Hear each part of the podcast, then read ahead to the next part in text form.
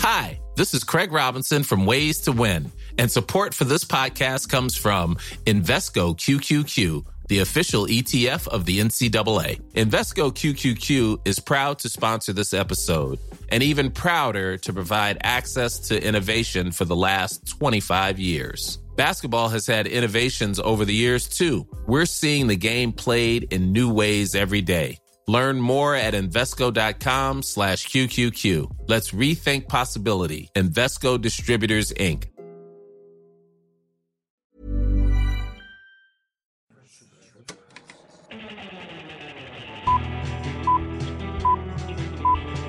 Saca el fanboy que tienes dentro. No tengas miedo de enojarte. Esto es el Club de los Amargados. Mira, esto de comenzar cada programa con un chiste ya se volvió muy difícil para mí. Mejor voy a pasar directamente a que divaguemos. Ayer vi un Saint, Sergio. Oh, ok, de Steven Soderbergh. De Steven Soderbergh. Eh, Nunca, eh, no, nunca le he visto, nunca le he me, visto. me confundí un momento.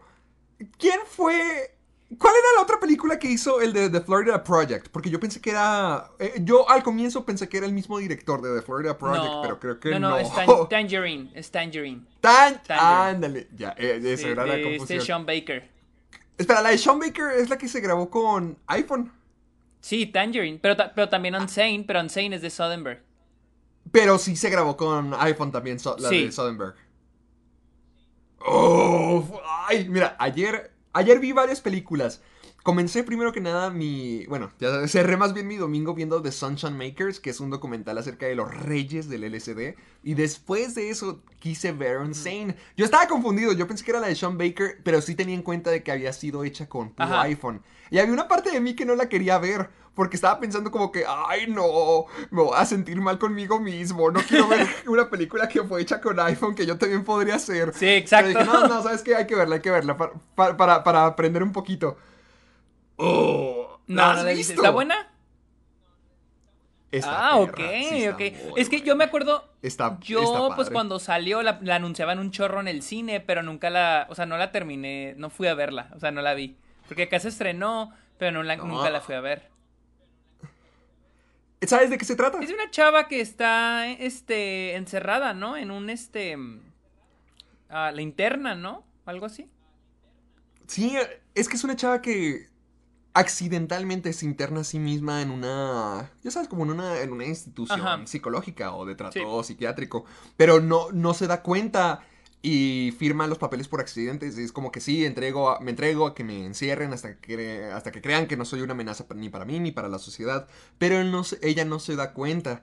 Entonces tú en un comienzo sientes como que, ah, la fregada, esta es una película de un maldito manicomio que encierra a la gente y no la deja ir. Pero luego la vas conociendo y ¡No pasas me más tiempo con ella y... No, ah, bueno, bueno, bueno, no, no, no, no, no, no, más, eh, no, no más para que sepas de que, eh, de que empiezas a cuestionarte tú como que, oye, ¿y si sí debería de estar aquí? O sea, ella está cayendo en una paranoia y no sabes si es real o si es solamente parte de su locura. Y de eso se trata la película, de tratar de distinguir qué es lo que, o bueno, de tratar de definir qué es lo que le está pasando a Claire Foy. Oh, entonces, entonces está chida.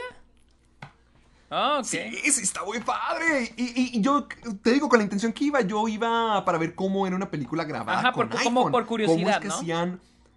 Sí. Sí, como por curiosidad, porque, porque es que yo, con, por ejemplo, yo con mis cámaras, yo estoy muy feliz y muy contento con mi Sony A7S2, que hace que todas las tomas se vean cinematográficas. Entonces yo estaba pensando, ¿cómo es que con un celular logran ese efecto? Para que se demuestre que, ah, no necesitas tener la cámara más mágica Sí, ni la más pro para poder hacer una película.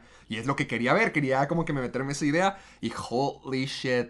En serio, no puedo creer que esté hecho con iPhone. Se ve muy, muy, muy, muy, muy bien. O sea, sí es como que sí demuestra mucho que todo se trata de quién está detrás de la cámara. Que no importa el equipo que tengas, sino la habilidad que hay en ti. Y sí me quedé como que, oh, más, podemos hacer grandes cosas con, con tan poquito, con un triste Fíjate iPhone que por- muchas veces me mandan mensajes de que, oye Sergio, ¿qué cámara usas para tus cortos y así?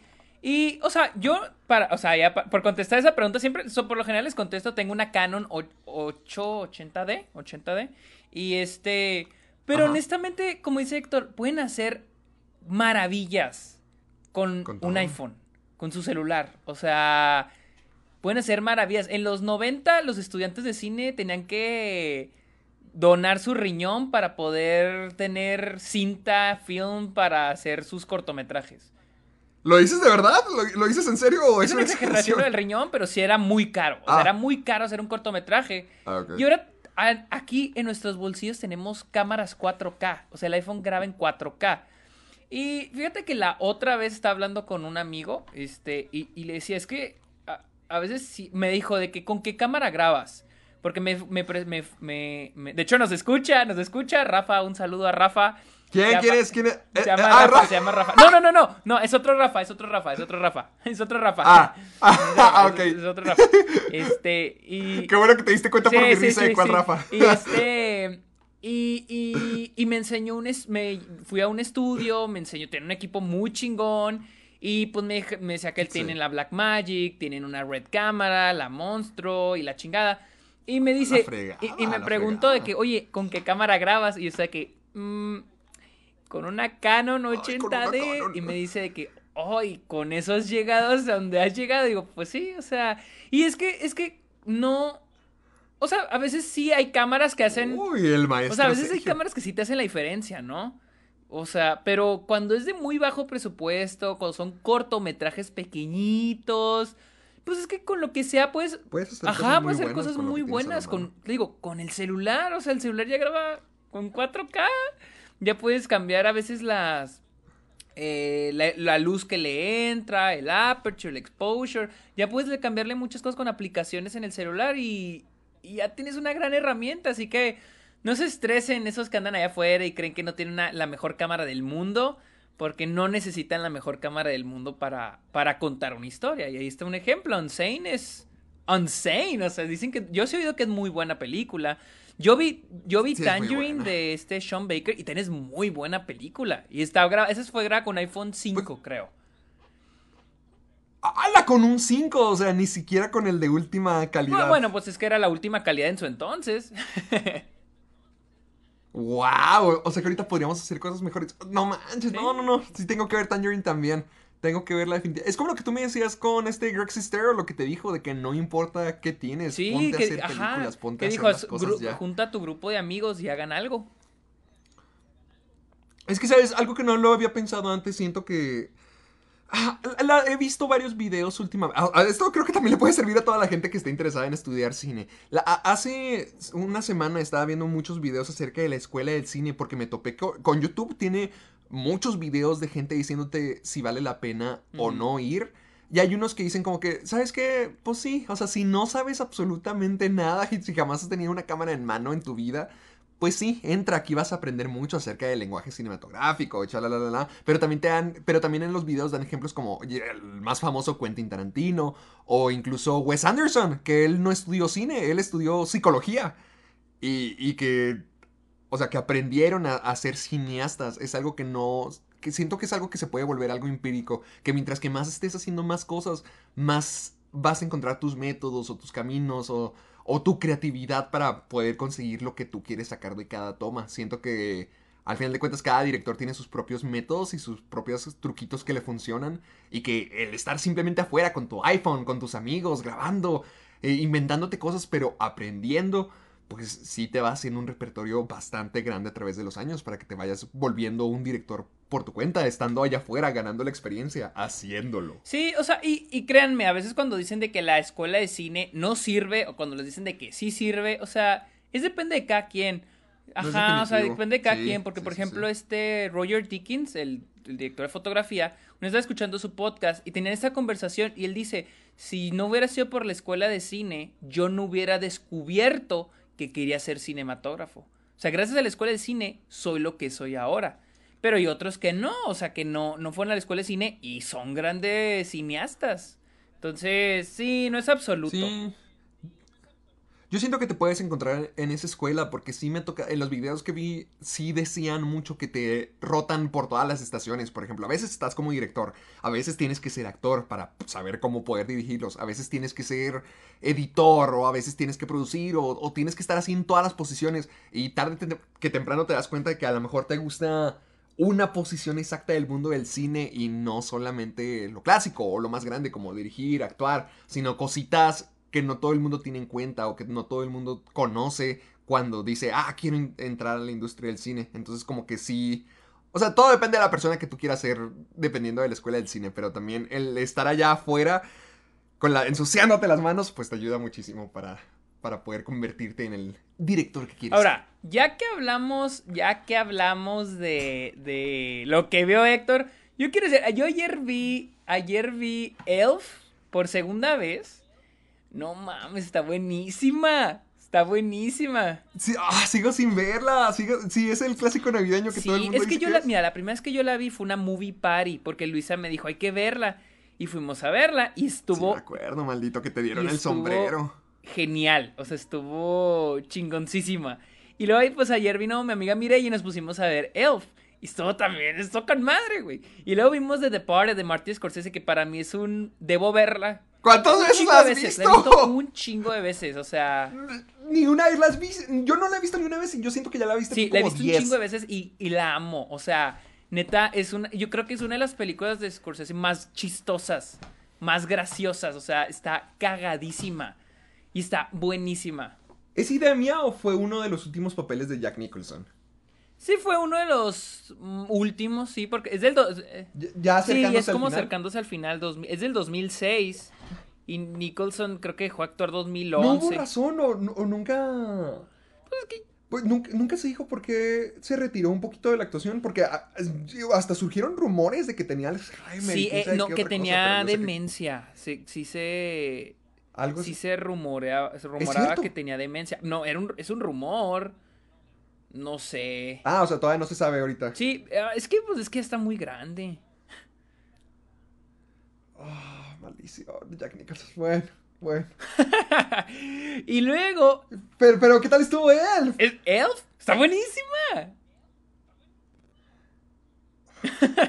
sí, pero, Bueno, sí, ¿y luego sí, qué y viste? luego empecé a ver una que llevaba ya un chingo con ganas de verla. Succession de HBO. Está neta buenísima. Está chingoncísima. ¿De qué trata? ¿Cuál es esa? Nunca lo había Eh, escuchado. de hecho, ganó, ganó un chingo de premios el año pasado, mejor drama. Haz de cuenta, es una familia de que son dueños de una conglomerada, de una compañía de medios. Sé que seguro que es Fox, se refieren a Fox, pero es una compañía de conglomerada y que. Y pues tienen sus pedos, ¿no? Está cagadí. O sea, se supone que es un drama, pero tiene una, un humor muy como Atlanta. Está Oh, me muy me buena. gusta está muy, muy, muy, muy, muy buena. Se me hace chingo. está- Es que neta, yo, yo pensé que era un. eh, si era como que más drama hardcore, así, cabrón, ¿no?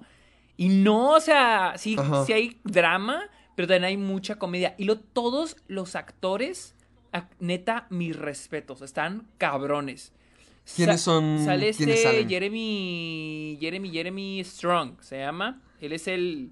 O sea, son tres hijos, o cuatro, no sé. Es Jeremy Strong, lo sale Sarah Snook. Sale este Brian Cox, que es el papá. Sale este Kieran Culkin. El que es este. El hermano de. Macaulay Culkin. Ah, eh, Él, mi res. eh, este, ¿es este eh, Wallace de Sí, sí, sí. Él actúa. Sabía, no sabía. mames, súper bien. También sale este. El que es Mr. Darcy en eh, Orgullo y Prejuicio. Él es mi personaje favorito. Este Tom. Neta, es que están cagadísimos. Y todo. O sea, cuando vean una serie. No, no. Tú sabes que una serie es perfecta cuando no sabes cuál es tu personaje favorito. Todos son buenísimos. Todos son Oh. de que chingoncísimos. De, neta, me encanta. Pero nomás son dos. te- O sea, bueno, todavía no sale la tercera temporada. Y ya voy en la segunda temporada. Estoy de que puta madre, ¿qué va a hacer cuando acabe la segunda? Cuando Pero se neta, acabe sí, todo. vela, está buenísima. ¿No? Está muy, muy padre. Y si, la- y si los que están escuchando van a verla. Espero que sientas espero que sientas exactamente lo mismo que yo sentí cuando vi Atlanta. Cuando ya estaba terminando de ver Atlanta junto a ti. Como que, ¿por qué voy a tener que esperar dos años para esto? ¡Sí es cierto! No, pues. Y luego, ¿Te pues, ¿qué- y acuerdas? luego con lo de la sea. pandemia, pues quién sabe cuándo. No, no, no, cállate, Sí, cállate. que a ver cállate. quién sabe cuándo vaya a haber tercera temporada de, de este Succession. De Atlanta. de Atlanta también. Pero, pero. Pero, hablando de series, yo quisiera saber si ya viste WandaVision. Si Ah, es que no, es que no he pagado Disney Plus. O sea, Ah. no he pagado- ¡Ah! ¿Por qué lo dejas de pagar siempre? O sea, es que yo no me, acuerdo por qué pagué. Ah, pagué por ella en diciembre para el High School Musical y automáticamente se pagó en enero. Entonces dije, nah, ya estuvo a la chingada. Entonces lo cancelé y en febrero, a mediados de febrero, fue cuando ya no pude acceder, que iba a ver el episodio 6 y ya no pude acceder. Y dije, ay, ya, ¿para qué puedo no pagar por esa por WandaVision? y ya, Ah, es que quería. que- ah, Es que quisiera que lo discutiéramos. Eh, eh, El final fue muy controversial. Porque yo soy. Al menos. No te puedo. No te quiero spoilear nada, pero yo Eh, sé sí, que ya lo sabes todo. no me importa. Y que, y que te vale. Y además que te vale. Pero. Es que yo soy de las personas que me gustó mucho WandaVision a través de todas las semanas. Solamente el último episodio yo siento que sí fue. Sí decayó muchísimo. Y te voy a decir por qué. Porque cada episodio nunca entendías qué era lo que pasaba, nunca entendías qué era lo que estaba ocurriendo o cuál era el contexto más grande de todo esto. Pero siempre te emocionaban y siempre te quedabas con las ganas como que, holy shit, cuando den las respuestas, esto va a ser gigantesco. Y en el noveno episodio, que era el encargado de hacer que todo se uniera, que todas las piezas de misterio, de trama, de intriga que teníamos hasta ese momento se unieran, no lo logró. Se me hizo que fue exactamente la misma película que Marvel ha hecho durante Eh, muchos eso, años. eso sí, final. eso sí había oído mucho, he oído mucho, pero también pónganse a pensar, ¿cuándo, Mar- o sea, por qué esperaban tanto? O sea, es que siento que en parte, mira, ok, algo, una parte de mí, por lo que he escuchado, siento que es culpa de los fans por haberse hecho tantas ilusiones por algo, No, por no, algo ah, ah, que, ah, por algo que es de sí. Marvel, algo que va a entregarte lo mismo, y eso hizo, entregar lo mismo. Entonces, pero por otro lado, la, viene la situación de Pietro y haber puesto a Evan Peters en la serie.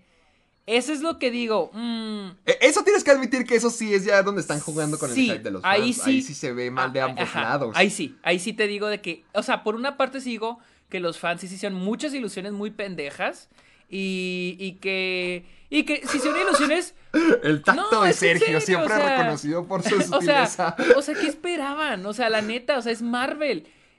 O, sea, no, no era Ay, espérate, pero, espérate, déjame yo te, déjame espera, yo te pero- digo, déjame yo pero te digo. Yo, sí- yo- yo no sí- soy de esos. Sí se me hizo mal pedo lo de Evan Peters. O sea, eso sí digo, ahí sí se la Sí. mamaron porque eh, vendieron humo. O sea, vendieron humo. Sí, es, es que, mira, yo a mí me gustó WandaVision no porque estuviera esperando que siempre conectaran, ni que siempre fueran multiversos, ni esperaba ver a Tobey Maguire, los Cuatro Fantásticos o los X-Men. Yo no era de esos, yo quería ver una serie eh, por su cuenta buena. Y todas las semanas sí lo conseguíamos, porque nos ponían el misterio de la gran historia, el por qué existía este universo, por qué Wanda creó todo esto, o sea, por qué está ocurriendo, por qué los Vengadores están en una comedia de los 50. Eso te lo, te, te dejaban cada episodio con la promesa de que, uh, te lo vamos a decir luego, pero va a estar bien fregón, va a estar bien fregón, va a estar bien fregón. En e- eso respecto a la historia. Pero mm, eh, mientras que pasaba todo lo demás, siento que WandaVision era una historia muy padre acerca de la pérdida, del dolor y del tratar de aprender a manejar tus emociones y, y cuando no logras hacerlo. Al final de cuentas, a mí lo que me gustaba mucho de WandaVision es que estábamos viendo la historia de una villana, o sea, de una héroe, de una heroína fallida que perdió todo, que no supo cómo seguir con la vida y que siguió siendo la mala como nació siendo. O bueno, la que era cuando fue introducida en estas películas. A mí me gustaba mucho esa historia porque lo hacía un poquito más empático. O sea, sí sentías como que pobrecita, perdió todo y eso la llevó a ser mala o a hacer acciones malas. Y eso me gustaba a mí verlo. Eso era lo que me gustaba, la terapia, te el proceso de la moralidad. a, a, a Wanda, a Scarlet Witch.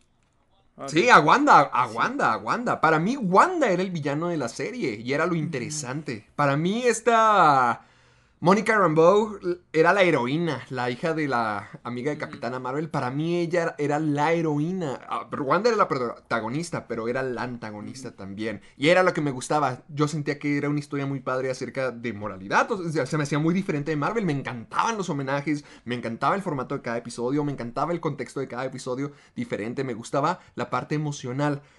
Sin embargo, a mí la razón por la que el episodio 9 no me gusta no es porque Pietro no sea Quicksilver y los X-Men no vayan a entrar. No es porque no salieron los Cuatro Fantásticos. No es porque no salió Doctor Strange. No es porque todas las teorías, la Mephisto, Mephisto, Mephisto. No.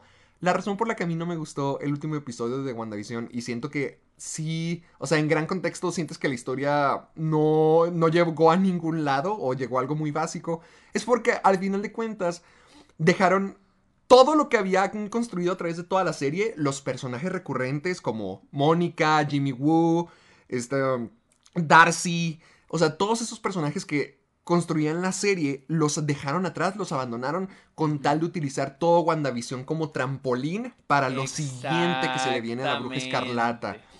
Eso es lo que a mí me molestó. O sea, el último episodio, sin spoilers así para que lo veas luego, pero está llenísimo de un montón. ¿Tú que has visto hasta el episodio 6? Han, cinco. ¿Han mencionado algo acerca de brujas o de la comunidad de brujas o algo de la comunidad mágica de brujas dentro del programa?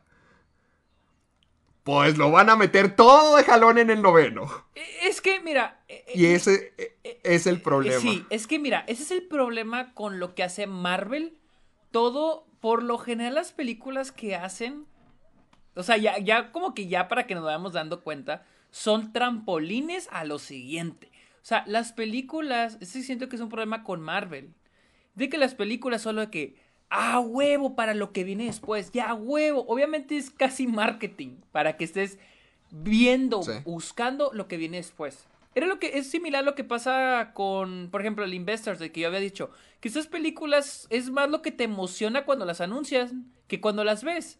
Porque ya las ves y nada más te emociona para lo que viene después. Ya dejaste de pensar en ver en lo que estás viendo, lo que viste hoy. Ajá, lo, que, que ahorita, ya dejaste de pensar en eso, porque estás pensando en lo que viene después, en lo que se estrena el próximo año. Y se estrenar eso y ya estás pensando en lo que se estrena el próximo año. O sea, es como quien dice una forma de consumismo audiovisual, por así decir. Entonces, este, mi problema siempre fue con la serie, al menos con los cinco episodios que vi, fue el hecho de que nunca siento que fue mucho relleno. Siento que fue puro relleno y una otra cosita que llevaba lo siguiente. Siento que hasta de episodio a episodio, porque por ejemplo, cuando iba a desarrollarse la trama, al fin desarrolla la trama, ¡pum! Sale el stand-by, créditos. Y de que no mames, o sea, todo el episodio era puro relleno. De repente algo ya pesaba, ya empezaba algo importante a pasar. ¡Pum! Stand-by. Va viendo que... Entonces... Yo no, yo no lo llamaría relleno, pero, porque yo siento que es como que siguiendo el tributo, el homenaje a los programas, pero sí no es avance de la historia, es como que explotar, como si fuera un gimmick, como si fuera el programa de un gimmick donde eh, se entregaban por completo al formato del episodio y hacían una historia alrededor de eso y solamente había unos momentos clave eh, donde la trama avanzaba. Exactamente. Y... O sea, es disfrutable es disfrutable estéticamente, de homenaje, chalalala. No avanza, no, avanza la narrativa. Por ejemplo, el, episodio 8, no lo vi, pero es el que, el que se revela todo el background de Scarlet Witch. Uno de los peros que he oído de ese episodio es de que, es muy bueno al contarles. No. Es buena la historia que se cuenta, pero no es bueno en el cómo lo cuenta. Yo veo que hay mucha exposición en ese episodio. Eh, y, por ejemplo, yo dije, bueno, o sea, hubiera estado padre que todos esos secretos de Scarlet Witch se fueran contando a lo largo de toda la serie. Y siento que al menos en los episodios que yo vi, pues no se contaba, o sea, se esforzaba mucho la serie en, en eso, en lo de los homenajes y que se vea como, como serie de los 50, luego de los 70. Entonces nunca sentí que avanzara la trama. Incluso el episodio donde se revela a Pietro, yo lo puse en Twitter, les dije, la neta el final estuvo muy mamón, o sea, el final estuvo muy chido. Pero el, pero el episodio seguía siendo mucho. Bueno, yo lo llamé relleno. O sea, para mí seguía siendo más. Más que sentía que no iba a ir a ningún lado. Y también he escuchado en eso que dijiste, que todos los personajes quedaron inconclusos porque obviamente los van a usar en el futuro para la franquicia, de, o sea, para Marvel. Y es que ese es el, ese es el problema que tengo como con, Wanda, con WandaVision en general, que al principio te estaban vendiendo una serie que sentías que era una, un, un one-off, o sea, simplemente para, para esta serie y listo, y se acabó, y no va a haber más temporadas, es una miniserie, listo. Pero al final de cuentas terminó siendo un trampolín para otras cosas a futuro sin darle la conclusión a, a, lo que tenían enfrente, ¿sabes? Porque sé que es algo que Marvel ha hecho durante mucho tiempo, así es como era su modo de, de existir. Ah, salió Thor, ok, perfecto, aquí vamos a poner un guiño para Capitán América. O, o sea, siempre estabas emocionado por lo que viene, pero no definía completamente la película, o sea, no, no sentías de que, ah, Thor 2 es donde se mencionó Capitán América y por eso es donde va a salir Capitán América y esto es lo más importante para el futuro. No, no, no, no, no. O sea, tú te quedabas feliz viendo tu película en el momento. Y aquí WandaVision, yo me quedé feliz cada semana viendo cada episodio, pensando que sí nos iban a dar una respuesta que justificara todo, el decir, ah, estuvo padre invertir todo mi tiempo viendo esta serie. Pero no puedo decir eso cuando todos los personajes son abandonados. O bueno, todos los personajes tienen su nueva trama, pero no tiene ninguna conclusión en el programa. Porque, por ejemplo, Monica Rambeau tiene su trama ya lista para eh, Marvel, para la Capitana Marvel 2. Darcy va a salir en, en, Thor. Jimmy Woo probablemente vuelva a aparecer de alguna manera. Wanda ya tiene su nuevo trajecito, ya tiene nuevas habilidades, lista, preparada, ya se vistió para Doctor Strange 2. Pero en el contexto del programa, no, sí. es, no terminaron haciendo sí. mucho. Por ejemplo, Darcy era el esta Kat Dennings era el corazón entero del programa, era, ¿Qué, de ¿qué pasó era con el fan ella? favorite. Ch eh, eh, chocó una camioneta. ¿Y luego? Pero, pero con su personaje, ¿qué pasó? ¿Ya? No, chocó una camioneta, Sergio. ¿Y, ¿Y ya? ya? ¿Eso es todo? ese, e, ese, es, eso es todo lo que hizo en el noveno wow. episodio. O sea, chocó una camioneta. Y se fue, o sea, yo sentí como si lo hubieran cancelado, como si lo hubieran corrido a la mitad de la grabación, porque literalmente ni siquiera le dan tiempo para que se despida. O sea, no le puede decir adiós a nadie, solamente choca una camioneta en el episodio y ya aparece Mónica Rambeau o Jimmy Woo diciendo, no, sí, ya, ya se tuvo que ir, está muy agradecido. O sea, ni siquiera se pudo despedir de nada, ¿para qué sirvió? Para que el personaje que era más querido de la serie por todos chocó una camioneta en el último episodio y ya, no hizo nada más. O sea, esa clase de decisiones es lo que me hace pensar, fuck, todo fue construido no para WandaVision, sino para lo que viene a partir de WandaVision. Y sí le quita un poquito de, sí le quita un poquito de impulso a, a, la serie. La serie me sigue pareciendo padre, me sigue pareciendo genial el concepto de las épocas, de los tiempos, todo cómo está hecho, el proceso de Wanda para curarse, el personaje de Visión fantástico. Yo creo que ya los dos ya tuvieron su gran momento dentro de este universo, ya lo hicieron. Pero. Pero en sí, la historia sí me siento un poquito traicionado. Yo sí siento así. Traicionado no porque no salieron los X-Men, no porque no salieron los Cuatro Fantásticos, no por esas cochinadas. Por la manera fue en que final concluyeron. Sí, porque era un final que no fue un final para WandaVision, era una serie que no era WandaVision. Esa es la razón por la que a mí no me gustó el final, pero toda la demás serie sí. Mm, ok. O sea, es que sí, la, la verdad. No, pues ya nunca la, la vas a ver, es que ¿verdad? Sí tiene, no, no creo, la neta. es que la verdad sí tiene razón. O sea, honestamente sí tienen mucha razón. Por el hecho de que. O sea, te digo, yo siento que ya últimamente, no, no pienso que desde que salió Iron Man la primera, no. Pero últimamente, los últimos años, eso ha sido Marvel. O sea, hacer puras películas individuales de trampolín para lo que viene después y lo para lo que viene. Siento que las únicas películas que son conclusivas son las de Avengers. Black Panther, Black Panther. No, no, no, no, Avengers. Ah, ah. Pues, sí, pues, sí, entiendo, para, o sea, te digo, hay unas, por ejemplo, Guardias de la Galaxia, la primera, siento que pues, puede ser su propia película, pero siento que ya últimamente, este, es eso, o sea, un trampolín. Ahora, por parte de la gente que sí esperaba así, pinche a los cuatro fantásticos que aparecieran, a los X-Men, o sea, eh, sí, no, o sea, tú no, pero sí, ahí sí sigo, güey, o sea, siento, vi un tuit donde alguien decía que el problema es de que desde que este Luke Skywalker salió en The Mandalorian, ya todo el mundo quiere que aparezcan personajes, un personaje random de la franquicia en la serie, o sea, sí. O sea, la gente quería que aparezca, o sea, quiere acostumbrarse a, o espera eso ser sorprendido con algo externo sí. de la historia para, no sé, un cameo de un personaje o algo así. O sea, muchos esperaban Doctor Strange, otros esperaban a Magneto. Yo esperaba que saliera. Yo esperaba que saliera John Krasinski como Reed Richards. Yo pensé que iba a salir. ¿What? Sí, yo, yo, sé que todavía no está confirmado. Yo sé que, yo sé que no es el, el Mr. Fantastic. Pero yo en mi mente, como. Yo, yo me acuerdo que fue creo que en el Investors Day donde ya pusieron hasta el logo de los Cuatro Fantásticos y toda la cosa.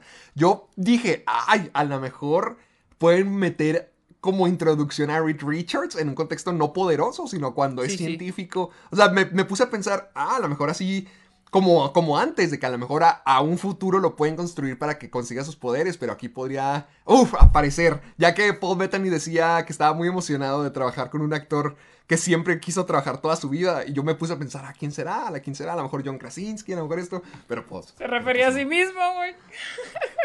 Se refería a sí mismo, no, maldito. mames. Pero, Eso es tener... Y se queda tu estima. Lo hizo muy bien, lo hizo muy bien, trabajó muy Pero bien. Pero bueno, Héctor y yo, mientras estábamos preparando las noticias, dijimos, hay que tratar de espera, hacerlo espera, espera, de espera, espera, espera, espera, espera, espera, espera, espera, espera, espera, espera, Falta una película más. A, ver. Contigo. Ayer vi Prisoners. Ah, sí vi que te gustó mucho, ¿verdad? Está, bien, perra. ¡Uy, buenísima! otra, otra, otra, película, todo lo que toca otra película que hizo como mil veces. Tendrá una muy buena carrera. Otra película que he visto como mil veces. ¿En serio? No, yo, esta fue la, la, primera vez que la vi y me pareció fantástica. Mira, no sé, quiero saber qué opinas tú. Yo ya sabía quién era el secuestrador a la mitad de la... A, los 30 minutos de la película yo ya tenía mi teoría hecha. Pero toda la película es tan buena y tan bien escrita que siempre estás dudando. O sea, de todo siempre estás dudando y nunca te convences de que tengas la razón supe quién era ya yo antes de que casi antes de que lo revelaran, tampoco luego luego, pero por ejemplo creo que Luisa cuando la vio, o por ejemplo mi amiga Ana Paula cuando la, vio porque una vez se la puse, ella sí sí teorizaron quién era.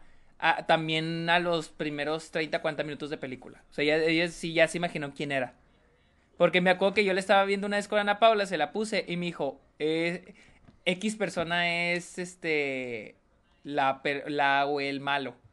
O sea, para no spoilear. Y, me y, le dije, no mames, digo, no chingues. Y disfruta la pinche película. Espérate, espérate, vela bien. Y, o sea, sí sé de gente que, ah, como que, pero está muy buena. A mí se, fue la primera, creo que sí fue la primera película de Denis Villeneuve que vi. De Denis Villeneuve. sí, está muy buena. Ah, ¿Qué quería? Está buenísima, yo quería verla desde hace mucho, es del 2013, ya tiene sus añitos y la quería ver desde hace mucho tiempo, sobre todo porque quería ver más de Hugh Jackman en un contexto no superhéroe ni musical, quería verlo como actor por su cuenta. Y es muy, es muy bueno, es muy, muy, es muy, muy bueno. Él y, y Jake Gyllenhaal. Ah, de hecho, viéndolo en Prisoners, me imagino que él hubiera sido un Joel fantástico, porque también gente lo quería a él como Joel para lo de The Last of Us y también le hubiera salido muy, muy bien. Siento que tiene esa, esa lucha por la familia y esa furia y ese enojo.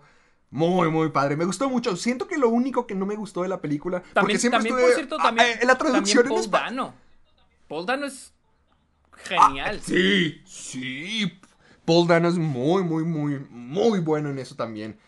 Pero lo único que no me encantó es que siento que sí tratan de meter como que un tono religioso. No, no religioso en per se de, de decir, oh, la película es religiosa. No, pero siento que tratan de meter este concepto como que todos estamos en una lucha interna contra Dios o contra nuestro concepto de Dios o contra nosotros mismos, nuestro mundo, y que eso es precisamente lo que nos lleva a rompernos y a hacer prisioneros a la gente o a hacernos prisioneros a nosotros mismos dentro de nosotros. Siento que cuando metieron ese toque religioso, a lo mejor no fui, no, siento que no no era del todo necesario en la película, porque ya como lo estaban haciendo todo el misterio en sí, el secuestro, todo muy bien. Pero ese fue el único detallito que no me gustó. Algo súper chiquito, aún así, cinco estrellas de cinco estrellas. Fíjate que yo no noté eso.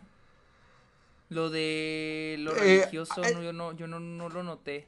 Eh, es que lo, yo lo empecé a notar a, la, a la, en la segunda mitad de la película, porque también porque es cuando este mm, Hugh Jackman empieza a rezar frente a Paul Dano. Empieza a rezar más, empieza a rezar más. Y luego también la, la tía, la, la mamá de Paul Dano, de este, ay, ¿cómo se llama? J- Jones, bueno, era su apellido Jones.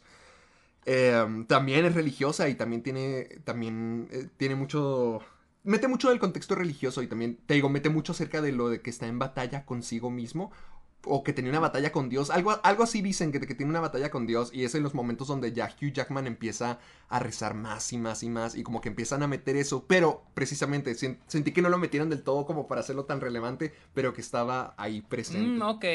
Fíjate que yo cuando la- las veces que la he visto me gustaría ver, de hecho que la quiero comprar otra vez porque la tengo en Blu-ray, la compré en México, pero está muy cha- es ¿Qué que está muy quieres? chafita, o sea, está muy chafita los subtítulos, está muy chafita la imagen, y yo la quiero una buena definición, o sea, para disfrutarla bien. Y, Mm, sí, y sí, este te- mm, Te pero no, no he notado eso, fíjate, lo de la religión, tal vez después que la vea porque Trata de verlo. A, a lo mejor yo lo vi de más, pero según yo sí está ahí. Porque la tía.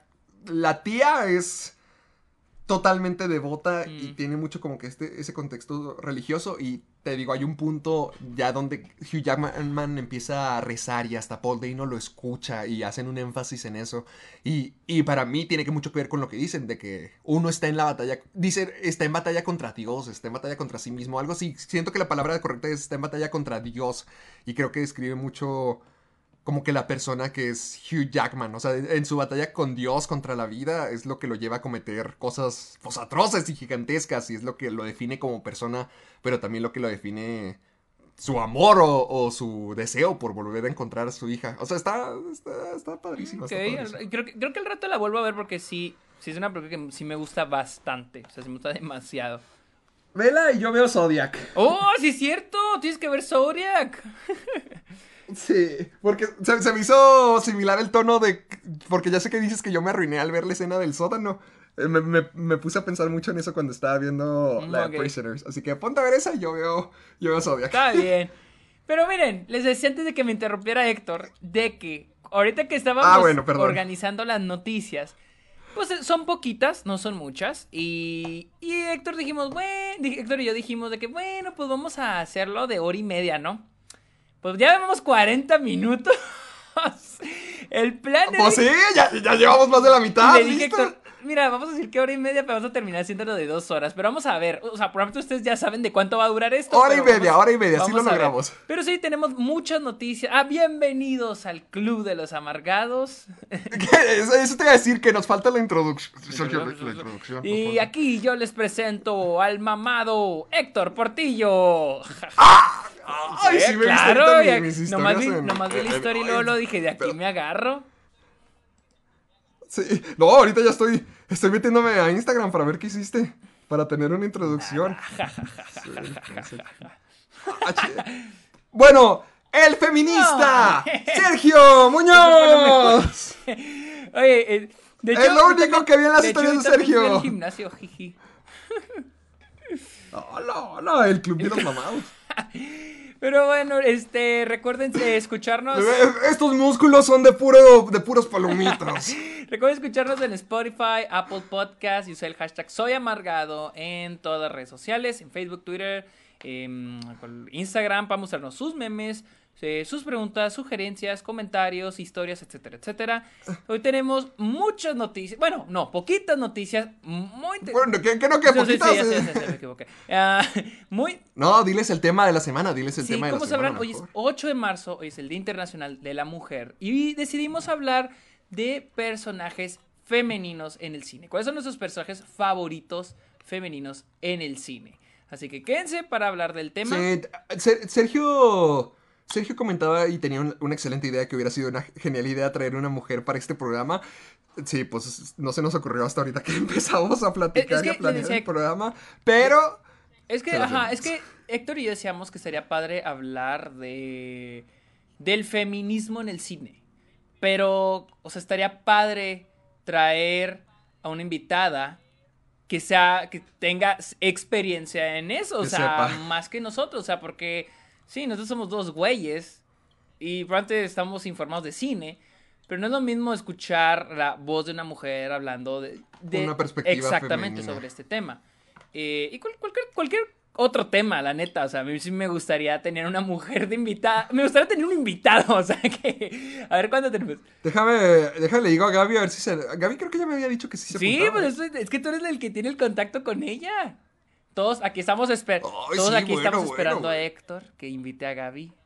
Ah, perdón, bueno, lo haré, lo haré, lo haré. Le- le- si ahorita Gaby está escuchando esto, porque si no se escucha, que, que la- está invitada. A mí me da un chingo de pena cuando gente conocida. Bueno, Gaby no es. O sea, Gaby la ¡Ah! conocí una vez. O sea, no es como que seamos muy conocidos. En Pero. Nueva York, en Nueva York. Pero me refiero a cuando son amigos o gente que tengo en clase que me dicen de que, ah, güey, escucho tu podcast. Yo estoy de que, no mames. ¿Ahí, ahí de Estados Unidos, del Eh, paso? Sí, porque pues te digo, mi amigo este Rafa, que probablemente tal vez no esté escuchando en ese momento, pues me dijo de que, ah, es que escucho tu podcast. Ah, porque me dijo, ¿qué? ¿Ya viste Coming to America? ¿Ya la viste? Y yo, así se me hizo bien random la pregunta y le dije de que, eh, pues la otra vez me puse a verla, este, porque, sí, pues es que sí escuché en el podcast y yo, no mames, que-". le dije, no mames que escuches el podcast. Dijo, sí, yo, oh, qué pena, güey. Así, ¿Por qué qué pena? Que no estás orgulloso de lo Sí que hacemos orgulloso. aquí durante ya O sea, es 81 que cuando te semanas. conocen en persona es como que no sé si cambio la imagen que tienen de mí o dirán, no mames, pinches pendejadas que dices, güey, yo no sé, güey. Me da pena. No, créeme. Está, está bien bizarro, pero sí me ha tocado conocer gente que le hablas normal y le cuentas algo de ti o le dices algo de ti de que, ah, sí, ya sabía. Y es que ya saben por qué te escuchan, no sí, te ven. güey. Y yo sé que, verga, güey. Como que, che, Ya- ¿qué habrán visto? ¿Qué no? ¿Qué qué, ¿Cuál de mis estupideces No, y luego a veces cuando cuento cosas, no, no aquí en el podcast, sino cuando le platico a un amigo algo, a veces se me olvida si ya le pregun- ya si ya le platiqué a esa persona esa historia o si lo confundo con otra. Imagínate con el podcast, me va a confundir más. No sé, no recuerdo qué dije en el episodio pasado. O sea, y le digan, ah, sí, dijiste eso. Y yo, no mames, güey, no me acuerdo. Sí, es lo feo de que nuestras palabras queden ahí afuera Para, para, siempre. siempre. Pero bueno, demos inicio. Démosle a los 41 Vamos a minutos, empezar démosle con la inicio al programa. noticia. Desde que ya salió este, las primeras imágenes de Space Jam A New Legacy, la nueva película de Space Jam Mm. con LeBron James. Y es de que yo quería hablar de esto porque ya ves, tú... Eres fanático número uno Eh, de Space no, Jam. no, pero mira, yo Ah, estoy bueno. viendo Space Jam, la neta. Pero no es como que, ah, no mames, fan número uno de pinches Space Jam. Pero mm, se me hizo muy interesante cómo se ve la película. O sea, ¿tú viste las imágenes? Ah, se ve respecto a. ¿A qué? ¿Cómo se ya, ya- A toda la escete- a, a- a toda la producción, a los efectos, a los personajes. Empecemos con los personajes. Por ejemplo, la, la imagen de Box Bunny. Se, se ve ve muy. padre, se ve muy se ve padre. bastante bien este pedo, güey. O sea, ya en cuestión de, de historia, pues ya veremos después. Pero Sí, eso quién sabe, pero de que se ve muy al menos bien, el diseño de Box Bunny se ve.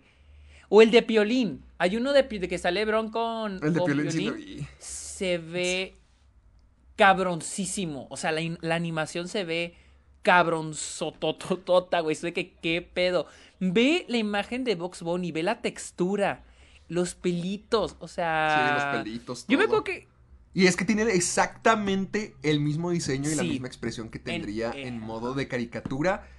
Solamente real con los pelitos. Ahorita estoy viendo a Piolín y está toda enojada, pero veo los brillitos así La como luz, los pelitos eh, blancos sí, que a veces le cierto, no puedes los ver. había Ajá, visto. la luz en la Los cabeza, pelitos. los pelitos así que salen ante la, ante la luz, hasta las patitas se le ven diferentes que, que la tela de la ropa o su pelo o sus ojos, o sea, sí. No manches, sí se ve muy bien. Y sabes, a mí me gusta mucho porque ya tenemos eh, para comparar. Por ejemplo, tenemos diseños como los de Tommy Jerry, que es esencialmente el mismo intento de traer un personaje clásico de caricaturas 2D a la vida en, en una Sí. generación 3D. Y con Tommy Jerry se me hizo bien, no me encantó. Porque precisamente no tenía nada de textura, solamente era el mismo dibujo 3D con las sombras. No me encantó. Pero este sí se ve muy, muy bien. Que funciona el diseño en todos los, en todos los planos de realidad que quieras. se que ve la, muy, la- muy, la muy, muy bien. traducción 2D a 3D se ve súper bien. O sea, estoy No dejo de ver la de, la de Box Bunny y es como que se ve excelente. Se ve muy bien hecho. Sí, se ve muy padre. Y hasta también estoy viendo lo de LeBron James donde está a punto de clavarla. Y también se ve padre. O sea, también veo que. No sé si sea como una torre Eiffel en el fondo. No sé si tenga que ver algo así como que con el mundo cayéndose a pedazos o porque este- esa torre Eiffel en el fondo, sea como sea, todo se ve muy bien. Sí me gusta cómo se ve. Que, que no solamente van a ser las caricaturas en el mundo de básquetbol, sino que ya todo el mundo va a ser de caricatura y cómo se me- mezcla con la realidad. Se, ve- se padre. Se ve muy bien. ¿Crees que, ¿Crees que toda la película será en tres de los personajes o que haya una combinación? Porque era lo que yo pensaba de que, no sé, en el mundo de los Looney Tunes van a estar en 2D, pero cuando estén en mundo real van a ser 3D. En Space Jam con Michael Jordan, toda la película están en 2D, Uh. pero ahora ¿crees que se conviertan en 3D? A lo mejor sí, a lo mejor sí se me hace posible eso, porque bien podríamos tener segmentos donde están igual en todo el mundo en 3D, pero sí, sí, sí se me haría raro como cuál es la justificación. Se me haría cool ver un mundo 2D de los Looney Tunes y que cuando vuelven a este mundo son en, en 3D. Se me haría padre, se me haría... Se vería bien ver a, las- a los dos medios. A, a mí lo que yo ya estoy urgido por ver es a los villanos. Es lo que a mí ¿Quiénes me serán los ver. villanos? Es O Voldemort. sea, si van a, si van, Es ¿sí Pennywise. van a ser esos? O sea, yo pensé que ellos iban a como que Sí. aparecer, pero no de que los villanos, villanos. Tengo entendido, hasta lo que sé, tengo entendido que ese equipo va a ser ahora contra quienes van a ir, contra los villanos de Warner. Voldemort, la bruja mala del oeste, Pennywise y hasta la máscara. Sí, o sea, es que sí había oído, pero yo pensé que no qué hacer de que literal los malos. Es que, búscalo. No, mira, no, ¿has visto las, las No, no, no, imágenes? no. O sea, es que sí sabía de que iban a aparecer. Y, se, y sí vi detrás Ah, de ah, ese ah. así fotos filtradas. Pero no pensé de que literal fueran los malos. Porque pues yo siento que van a. Tengo entendido que ellos van a Siento ser que van a aplicar la misma que han aplicado, por ejemplo, con Lego, eh, Lego Batman, con la sonda de Ralph el Demoledor, de que van a meter todo el producto in- intelectual que tiene Warner y así mezclarlo con la película. Sí, que fue lo que pasó con Lego Batman.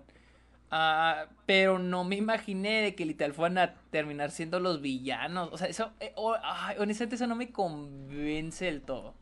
No, por... Ay, a, a mí me llama mucho la atención. o sea, yo nunca pensé que fuéramos a ver así un roster como el que nos están vendiendo. Yo sé que ya lo vimos en, Bat- en Lego Batman, pero es una animación. Es más fácil, eso, creo que, de eso, conseguir. y siento que es más, y siento que es más, este, aceptable, porque en live action, como tuvimos Harry Potter en live action, El Mago de Oz en live action, It en live action, y que no se vean similares o que se vean así como, como si fueran disfraces para una parodia de Saturday Night Live, sería como Sí, que mm, sí no me lo puedo tomar en serio, o sea, y digo, tampoco es como que Space Jam es para tomártelo en serio, pero como que no.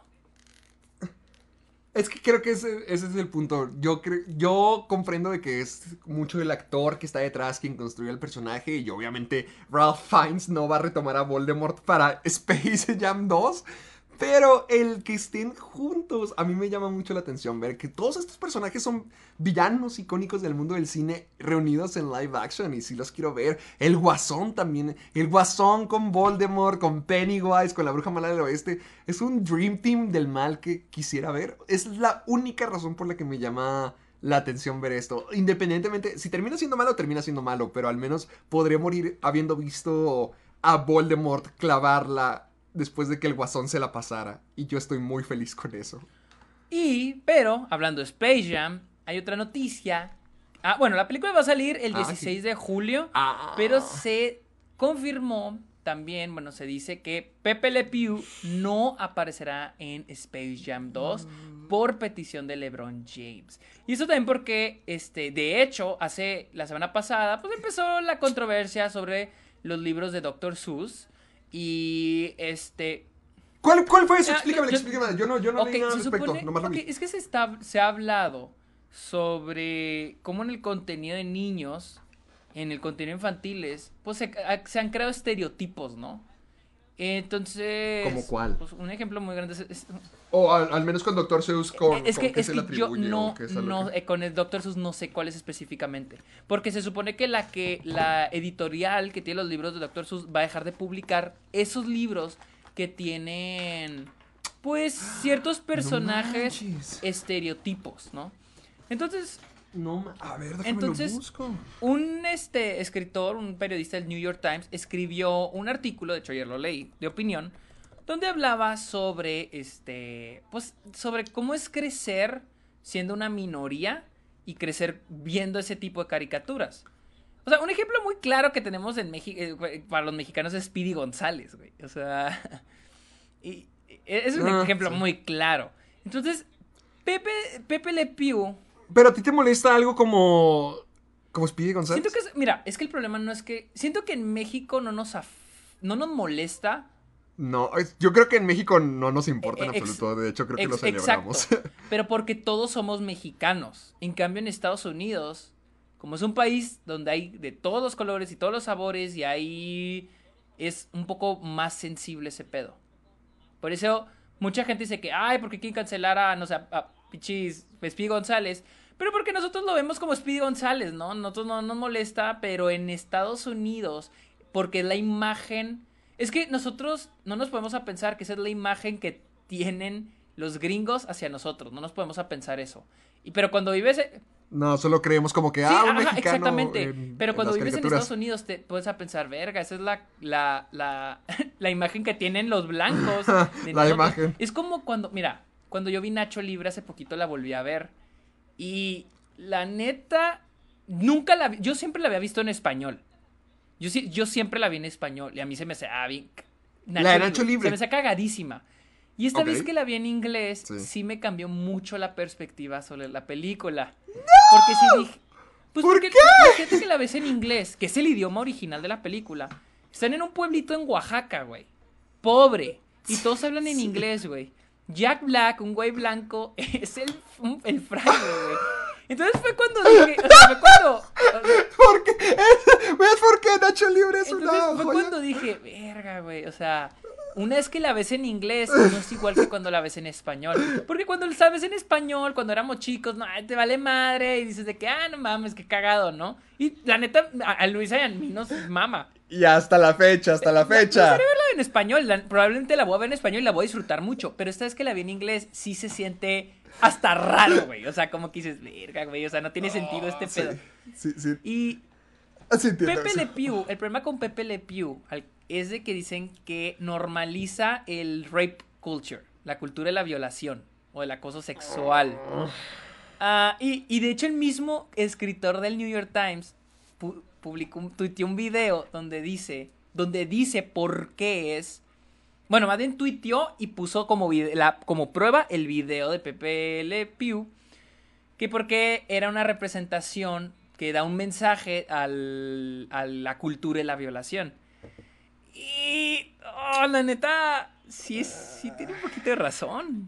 No, sí, sí tiene razón. Pero siento que es buscarle el lado político a todo. Es que no hay una, es que, Le quita mucho- es que, es, porque- es que, honestamente, mira, deja ver, deja ver si encuentro el, el- el- Porque hay varios personajes en ese estilo, hasta incluso... O sea, no es cuestión de que si son hombres o si son mujeres, pero siento que hay personajes así de ambos lados. Por ejemplo, tenemos Pepe Le Pew, tenemos Puka, tenemos esta, la, la Tutsi o Tuti, la de los padrinos mágicos. Tenemos Panini, que acosaba a Chowder. Igual tenemos a Johnny Bravo, que era un imbécil arrogante.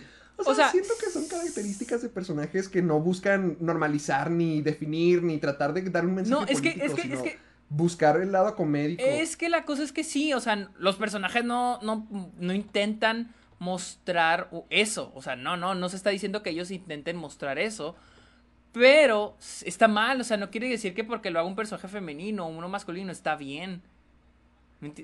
¿Me enti- No, no, yo sé, yo sé, pero no porque esté mal o que esté bien.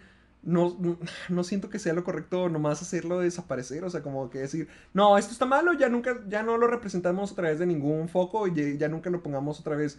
O sea, siento que es poli... siento que mezclarlo tanto con Eh, Es que, es que, pero es que tristemente, es que ponte a pensar, mucho. es que esta es la cosa, o sea, esta caricatura, yo estoy viendo el video, aquí lo tengo, de hecho el tweet, ah, muestra a Pepe Le Pew sosteniendo a otro personaje, femen- a un personaje femenino, le está sosteniendo Sí, a la gatita, no la suelta, le quiere robar un beso, eh, ella se escapa y luego después la encierra. O sea, e- y la cosa es la siguiente, o sea, tristemente todo es político, porque, porque este es una caricatura que ven los niños, güey. Entonces, un hombre que ve esto, un niño que ve esto, piensa que esto es normal y piensa que esto está bien.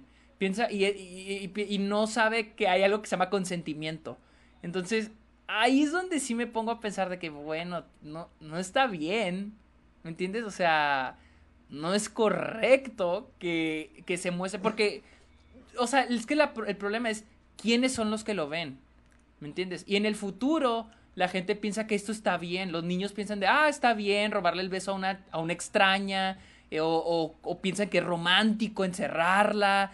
O es romántico sostenerla y que no, y que no quiera abrazarte y agarrarle y tenerla ahí todo el tiempo. Piensan, muy- es neta, hay hombres que piensan que eso es romántico y que eso está bien y que es bonito. Y no lo es, o sea, hay algo que se llama consentimiento. Entonces, entiendo el punto, la neta, lo entiendo completamente. Digo, tampoco Pepe Le Pew es como que el personaje más popular de los Looney Tunes. Sí. Eh, no, sí, tampoco es como que yo viva por Pepe Le Pew o que lo, lo extrañe así toda mi vida o esté tapizado todo mi cuarto de de Pepe Me Le Pew. preocuparía. Pero- eso, pero-. ¿Habrá fans? A ver, ¿habrá, fans no. de Pepe Le Pew ahí afuera? Sí, tiene que, tiene que haber. Al menos a mí sí me gustaba Pepe Le Pew. Ah, O sea, sí me gustaban los. Yo me acuerdo de verlos cuando era niño. O, o sea, no, no, no estoy diciendo que es mi Looney Tunes más popular.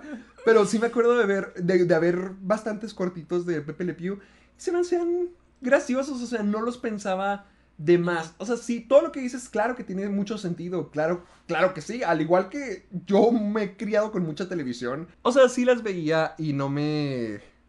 Me, me gustaban, no las pensaba de más, pero sí estoy consciente que las cosas que vi, a lo mejor no conecté tanto con Pepe Le Pew, pero conecté con otras cosas que sí terminaron definiendo a lo mejor la persona que soy ahorita. O sea, sí entiendo y, y bien veo que viene todo de un, de un lugar positivo y un lugar correcto de querer lo mejor para que los niños puedan crecer con los mejores valores y los mejores pensamientos y eso está bien. Solo que siento que nomás el desaparecerlo no es una solución. O sea, simplemente decir que no, ya no va a aparecer, ya retiremos al personaje. No, yo siento que puede haber una manera de reescribir o de reinterpretarlo, de manejarlo de una manera para que... No, no que el personaje sea necesario para nuestra humanidad y defina a todas las personas que somos. No, si mañana se muere Pepe Le Pew, no pasa nada.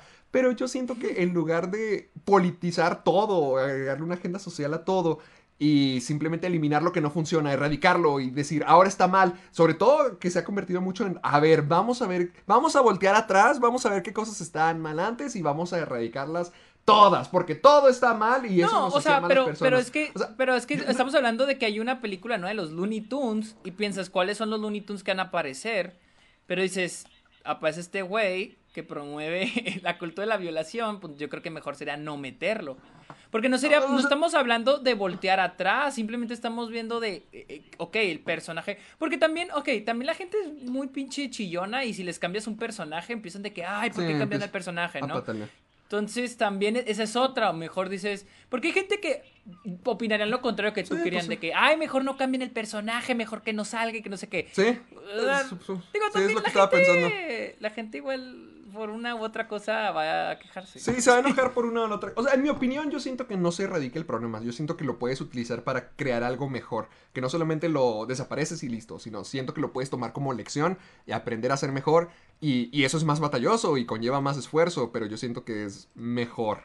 Pero, pero sí, o sea, también eh, me, me- estoy seguro de que también va a haber gente como que, ay, que si lo cambiaran, de que, ay, qué débiles, ay, pa, ¿por qué lo cambian? No es lo mismo, qué chafa, mejor que ni salga, lo arruinaron. O sea, de, de los, de todos lados va a haber gente enojada. Al menos yo, en mi opinión, siento que se puede hacer otra cosa que solamente, más allá de no incluirlo o desaparecerlo o lo que sea, siento que se puede hacer más bien a través de más esfuerzo. Pero, pero sí, sí entiendo de dónde viene todo esto. O sea, sí sé que se salió mucho de control por lo de que decían de que Pepe Le Pew cancelado y chalalalala. Ahí es donde vienen las opiniones de todos y la gente nostálgica, Sí, pero... ajá, Eh. exacto. Digo, Pero eh, o, así. sea, lo, lo más chistoso es de que al último son los adultos los que más se quejan de eso, que los niños que, o sea, es para nuevas generaciones. Ah, Cuando hagan la serie animada eh, de anime de Atlanta en el 2044, ya te quiero ver. Ya te quiero ver. Porque lo arruinaron. Arr, ¡Donald Glover! Pero bueno, vamos a la siguiente noticia, es de que ya Somos. ayer fueron los Critic Choice Awards, aquí tenemos a los ganadores, se los vamos a, a decir así rapidín. Pues vamos a peinar a ver si hemos visto algo de esto. A ver, a ver, Ah, voy a empezar desde Amero Bajo y es de que mejor especial de comedia hubo un empate entre Jerry Seinfeld 23 Hours to Kill y Michelle Buteau Welcome to Boru- Borupia. Ok, nunca Pues no he visto ninguno. ninguno. No puedo yo. decir nada. Um, mejor talk show ganó Late Night with Seth Meyers. Yo nunca he visto, nunca he visto ese programa. Nel. Eh, pero me hubiera gustado que ganara Conan, eso sí. ¿Estaba Conan aquí? Ah, ah, no, ah, No, no se ha Ah, nominado. bueno, pero está nominada Kelly Clarkson. Bueno, maldición. El show de Kelly Clarkson. Maldición. Ah, mejor actriz de reparto una serie eh, en Limited Series o película para televisión. y Ganó Uso Aduba en Mrs. America. No la he visto. No la he visto. Eh, pero es una gran actriz, es una gran actriz. Yo- ¿Quién es? Es esta Crazy Eyes en Orange is the New Black. ¿No? No, no, Ojo lo- he visto. ¿Ojos locos, no? Ah, bueno. O sea, es sí, buena. Sí, es, tiene buena. traducción, pero no he visto la serie. Ah, Ah, bueno. luego, mejor actor una, se- en una miniserie o película para la televisión, Donald Sutherland en The, Un- The Undoing. Pues no. Ah, mejor actriz. Debo ver más en- tele. Mejor, ya sé, yo también. Mejor actriz en una serie, en una serie, en una miniserie o película para televisión, Anya Taylor Joy en The Queen's Gambit. Pues creo que tiene sentido. Eh, mejor actor en una serie, una miniserie o película para televisión, John Boyega en Small Ahí Axe. está, el que querías que ganara la vez pasada. Mejor película para la televisión, Hamilton. Ah, Al menos ya no está en las películas en general. eh, ya sé. Al, menos fue un, ava- creo fue un avance. fue- Creo que este es el gran debate. Este es el gran debate que Es que existe Hamilton con- es una película o no lo es. No, pero es que siento que en general es- esta situación de Hamilton puede servir de ejemplo ah, para el gran debate que existe entre si las, si las películas en plataformas de streaming deberían ir a los Oscars o a los Emmys. Porque mira, aquí Hamilton está nominada con otras películas en los Golden Globe y aquí está ahora en película para televisión. Cuando, por ejemplo, películas como Bad Education de HBO no califica para los Oscars porque es una película para la televisión. No califica tampoco para los Golden Glove porque es una película para la televisión. Califica para película para la televisión. Y aquí Hamilton, por ejemplo, Golden Gloves. Bad Education pudo haber estado en miniserie o película para la televisión. Mientras que Hamilton la pusieron en película. Y aquí están en la misma categoría. Esa es la gran pregunta. Lo mismo pasó, por ejemplo, con la de Breaking Bad, la del Camino. Mm, Esa sí. película se fue a los Emmys como película para la televisión. ¿Por qué no siguió el mismo camino que Marriage Story o The Irishman? Porque esas películas sí se van a los Oscars. Ese es el gran debate que existe con las plataformas de streaming, de que, ok, o sea, la están mandando a donde ellos quieren. No sé si me va a entender. Sí, no, sí, sí, sí te entiendo. Creo que va a llegar un punto, eh, creo que va a llegar un punto en un futuro donde como que sí va a tener establecido, donde ya muy, muy adelante en nuestra vida ya todos estaríamos con, supongo yo que del mismo lado de donde pertenece lo streaming, en que, Ajá. en las categorías. Va a llegar un punto donde ya estemos todos de acuerdo, pero por ahorita es como que, ay, a ver, Sí. le estamos agarrando la onda, a ver dónde nosotros No, y luego- vamos viendo. Y Ja- y lo sale Hamilton, que es una obra grabada, güey. Ajá, y, y todo lo, y lo hace más difícil. Eso lo hace más difícil, pero Pero bueno. no, Después no. tenemos mejor miniserie y ganó The Queen's Gambit. Maldita sea. cre- ah, ¿Crees que sí? Supongo que sí lo tenemos Dices- que ver. Supongo que Dices muy buena. maldita sea porque te sientes cada vez más obligado a ver. Sí, ¿cómo supiste? Yo también, yo también. Ah, también tenemos mejor actriz en una serie de comedia, Hannah Waddingham en Ted Lasso. Pues, Yo no he visto, bueno. yo he oído que está buena Ted Lasso, que le he ido muy bien. Nunca la Pues he vi que también ganó este Jason Sudeikis, así que a lo mejor sí. Sí. Eh, de hecho, pues de una vez lo decimos. Mejor actor en una Ah. serie de comedia. Jason Sudeikis en Ted Lasso también. Tenemos mejor ah, mejor actriz de Ah. re- mejor act- perdón mejor actor de reparto en una serie de comedia Daniel, Daniel Levi, Levi. en Schitt's Creek Que, que también lo tenemos que ver. Yo, da- sí. Mejor actriz, una serie de comedia, Catherine O'Hara, otra vez en Cheats Creek, que tengan el Golden Glove. Bien. Y tenemos mejor serie de comedia, Ted Lasso.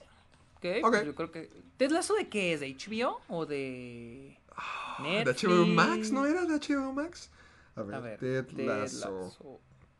Se me hace- No, de Apple Apple. TV. Wow, Apple Se TV. me olvidó que existe esa Ah, cosa. oye, pues sí la podríamos ver. Sí, pues está gratis. Y luego, mejor actriz en una serie de drama, Gillian Anderson en The Crown. Ah, después tenemos mejor actor en una serie de drama, Michael K. Williams en Lovecraft Country. Ah, ok. Ah, Nunca, después- fíjate que comencé el primer episodio y no la quise terminar. No, no me agarró. Yo también. Yo también. Luisa, una- cuando estaba en Austin, Luisa la puso y la neta Lo quitaron. no me llamó nada la atención. Creo que Luisa sí la siguió. No sé si acabó la temporada, pero a mí no me Pregúntale a ver qué está- nada. Pregúntale a ver qué tal, porque es que yo quería verla para meterme en el mundo de Lovecraft, porque yo no Mm, conozco nada. Pero no, no me llamó la atención, la quité luego. luego. Ugh. Y sale esta Johnny Smollett, Be- Journey Smollett Bell, que es Black Canary también. Mm, ok. Sí, Uf. o sea, es que no, no, la, mi- la neta no me llamó nada. Eso de lo de los monstruos y así, nada. Sí, bueno, bueno, bueno. Mejor actriz en una serie de drama, Emma Corrin en The Crown. Sí, y pues sí. luego tenemos mejor actor en una serie de drama, Josh O'Connor, The Crown. Y tenemos mejor serie de drama, qué sorpresa, The Crown. Ah, ok, tiene sentido. literal, The Crown se llevó todo lo de drama excepto mejor actor de reparto. o sea, literal se llevó todo The Crown. Ahora sí, Ah, dime lo que conozco. Ahora, mejor comedia ganó Palm Springs. Y yo sí quiero, yo sí pienso que se lo merece. A, a mí sí me gusta. Se, ah, se lo hubiera dado Borat. Hiring for your small business? If you're not looking for professionals on LinkedIn, you're looking in the wrong place. That's like looking for your car keys in a fish tank. LinkedIn helps you hire professionals you can't find anywhere else, even those who aren't actively searching for a new job but might be open to the perfect role. In a given month, over 70% of LinkedIn users don't even visit other leading job sites. So start looking in the right place. With LinkedIn, you can hire professionals like a professional. Post your free job on linkedin.com/people slash people today. A mí me gustó más Palm Springs. Ah, qué bueno, cada quien. Potato todo bar. Mejor eh, película en idioma extranjero. Con un ganó- demonio, ya hablamos mucho de esto. Ganó Minari. y luego tenemos mejor canción. Ah, oye, nomás te quería decir, ayer iba a ver Collective, antes de ver lo del LSD, iba a ver Collective, pero ya, ya no la encontré en Amazon Prime. Pero, pero es que creo que ya todavía no está. No, pero... Ay, tengo, tengo VPN. Ah, a ver. Debe de La busqué. estar. A ver, Porque estoy me, me ha tocado que utilizo el VPN en Amazon Prime y a veces sí lo detecta y dice, este título no está para reproducirse. Pero aquí ni siquiera me apareció el póster y es lo que se me hizo raro. No, aquí, aquí sí me sale. Ah, ah, bueno, creo que fue culpa de, de mi VPN entonces. Ah, sí, en 5 dólares, hijo de su pinche madre. ¡Ay, son 5 dólares, Sergio! ¡Son 100 pesos! De renta. Ah, bueno, no, pues sí. Oye, a mí, y, a mí, y yo cuando la renté allá por diciembre me costó 6 dólares. Por, por cierto, ¿a cuánto está Raya y el último dragón allá? 30 también, hasta donde sé, pero está en el cine. ¡30! ¡Oh! Ve a verla en cine, está súper buena. Sí, sí, ok. Es que me está dando flojera, Está- pero. Es que, bueno, no, es que. vela, me- yo, yo creo que sí te va a gustar, porque a mí se me hizo que el guion está bien perro y yo sé que a ti te importa mucho el guion. Oh, ok, ok. Entonces mañana la veo. Sí, vela, vela. sí. Qué bueno que me dices. Es que como que me da flojera más bien ir al cine. No tanto la película, sino ir al cine. No, Y- hijo, no, si la puedes ver en un cine. Que yo mataría a todos los dragones del universo por haberla visto en un cine. Bueno, entonces sí la voy a ver. Sí, vela. Tenemos mejor canción, Speak Now, de One Night in Miami. Mejor banda sonora, Soul. Qué sorpresa. Sí, pues sí. Mejor efectos visuales, Tenet. Pues sí, pues sí, pues sí. Mejor. Aquí eh, Mujer Maravilla no debería estar. Sí, definitivamente no. Debería estar Possessor. Yo siento que Possessor debería estar aquí. Podría ser. Ah, mejor maquillaje y peluquería, Matt Rainey's Black Bottom, definitivamente. Y luego, en mejor edición hubo un empate. Sound of ¿Qué? Metal y The Trial de Chicago 7. ¿Y Yo cómo se hace eso? ¿Se suben los dos editores al, al podio? ¿O qué pasa? Pues uno después del otro. Ah, bueno. ah, bueno. Luego tenemos mejor diseño de vestuario, Matt Rainey's Black Bottom. Sí, ese estoy bien de acuerdo. Ese o Mank hubiera sido bueno. Ah, sí, Mank también. A ver, ¿cuál más estaba? Sí, esos dos. Me- mejor fotografía, Nomadland, Nomadland. definitivamente. Sí. Tenemos sí, eh, sí. mejor diseño de producción, Mank, ok. Mank, ok, está bien. Va, va, va.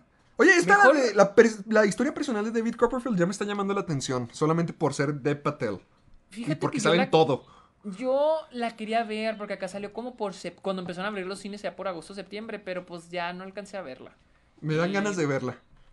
Creo que sí he oído que está buena, sí he oído que sí está padre. Mejor guion adaptado ganó Nomadland. Yo pensé que iba a ganar One Night in Miami. ¿No te vas a comprar el libro de Nomadland? ¿No te gustaría leerlo como el super fanboy que eres? Ah, no, a veces no. Fíjate que se me ha quitado lo de como que ver la película y luego ver, le- leer el Ya libro. no lo, ya no lo cumples los dos. No, pensé que ya, o sea, ya nomás es ver la película. O sea. Sí, sí, sí, sí. Sí, prefiero hacer eso. A menos de que sea de que súper ultra mega fan como con Trainspotting, quiera leer los libros, pues sí lo hago. Ah, pero no, no me llama la atención, la verdad. Cosas que siempre extrañaré de nuestra época de prepa. ya sé, todo el mundo de que. Pero el libro es mejor. El libro es mejor. Ah, qué hueva. Qué tristeza que se haya ido para siempre. Tenemos mejor guion original, ganó Promising Young Woman. Yo creí que este iba a ser The Trial of the Chicago 7, pero no, fue Promising Young Woman. ¿Ves? Pero- Llevas meses echándole basura a Trial of the Chicago 7 y no ha ganado todavía, no ha ganado todavía. Bueno, los Golden Globes sí ganó guion, adapta guion original. ah, bueno, Así que. fuck. Pero ojalá, ojalá los Oscars llegue y gane Promising Young Woman mejor guion original. No quiero que Ah, gane vamos Chicago a ver. 7. Vamos a ver. Mejor Acting Ensemble, o sea, conjunto de actuación, ganó Ensamble Trial of actual. the Chicago, The of the Chicago 7. Ah, está bien, la neta no me quejo, tiene muy buen, Muy buen tiene muy elenco. buen cast, tiene muy buen elenco, muy buen reparto, así que no me quejo. Mejor actor joven, Alan Kim de Minari. Ah, Estoy muy feliz que- por eso. Esta, esta categoría se me hace padre. ¿Crees que debería...? Siempre, siempre ha de estado haber- muy padre. ¿Cómo, cómo? Siempre ha estado súper padre esa categoría. Porque Ah, mira, ah, de ah. hecho, alguien Sí, está. no está- Alguien. ¿Cómo? Siento que sería una buena idea que también la tuvieran en las demás categorías, en las demás... premi- Premiaciones. Premiación, premiaciones. En viajes.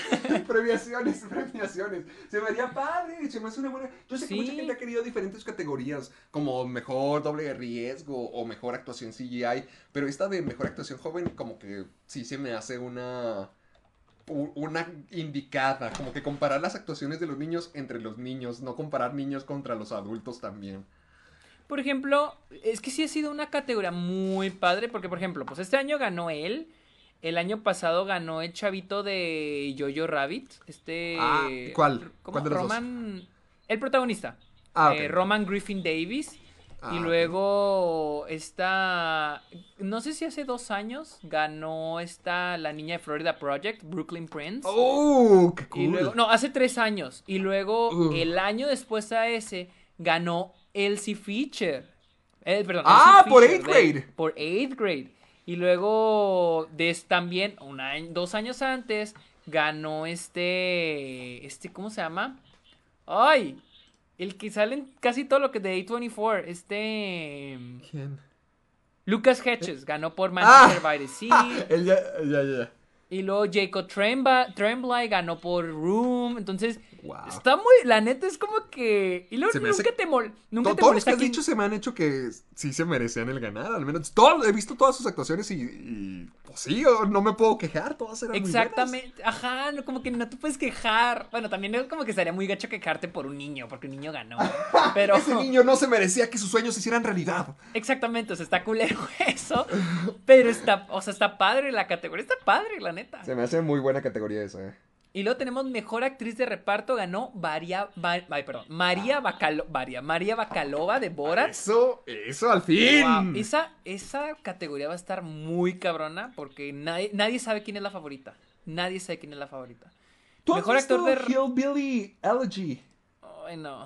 no la Porque vi. la vio mi mamá, la vio Gaby y a ninguna le gustó. Sí, Pero está eh, a Glenn Close la he visto nominada siempre por eso. Entonces me quedo pensando como que, ah, caray, a lo Mira. mejor ella estaba muy bien.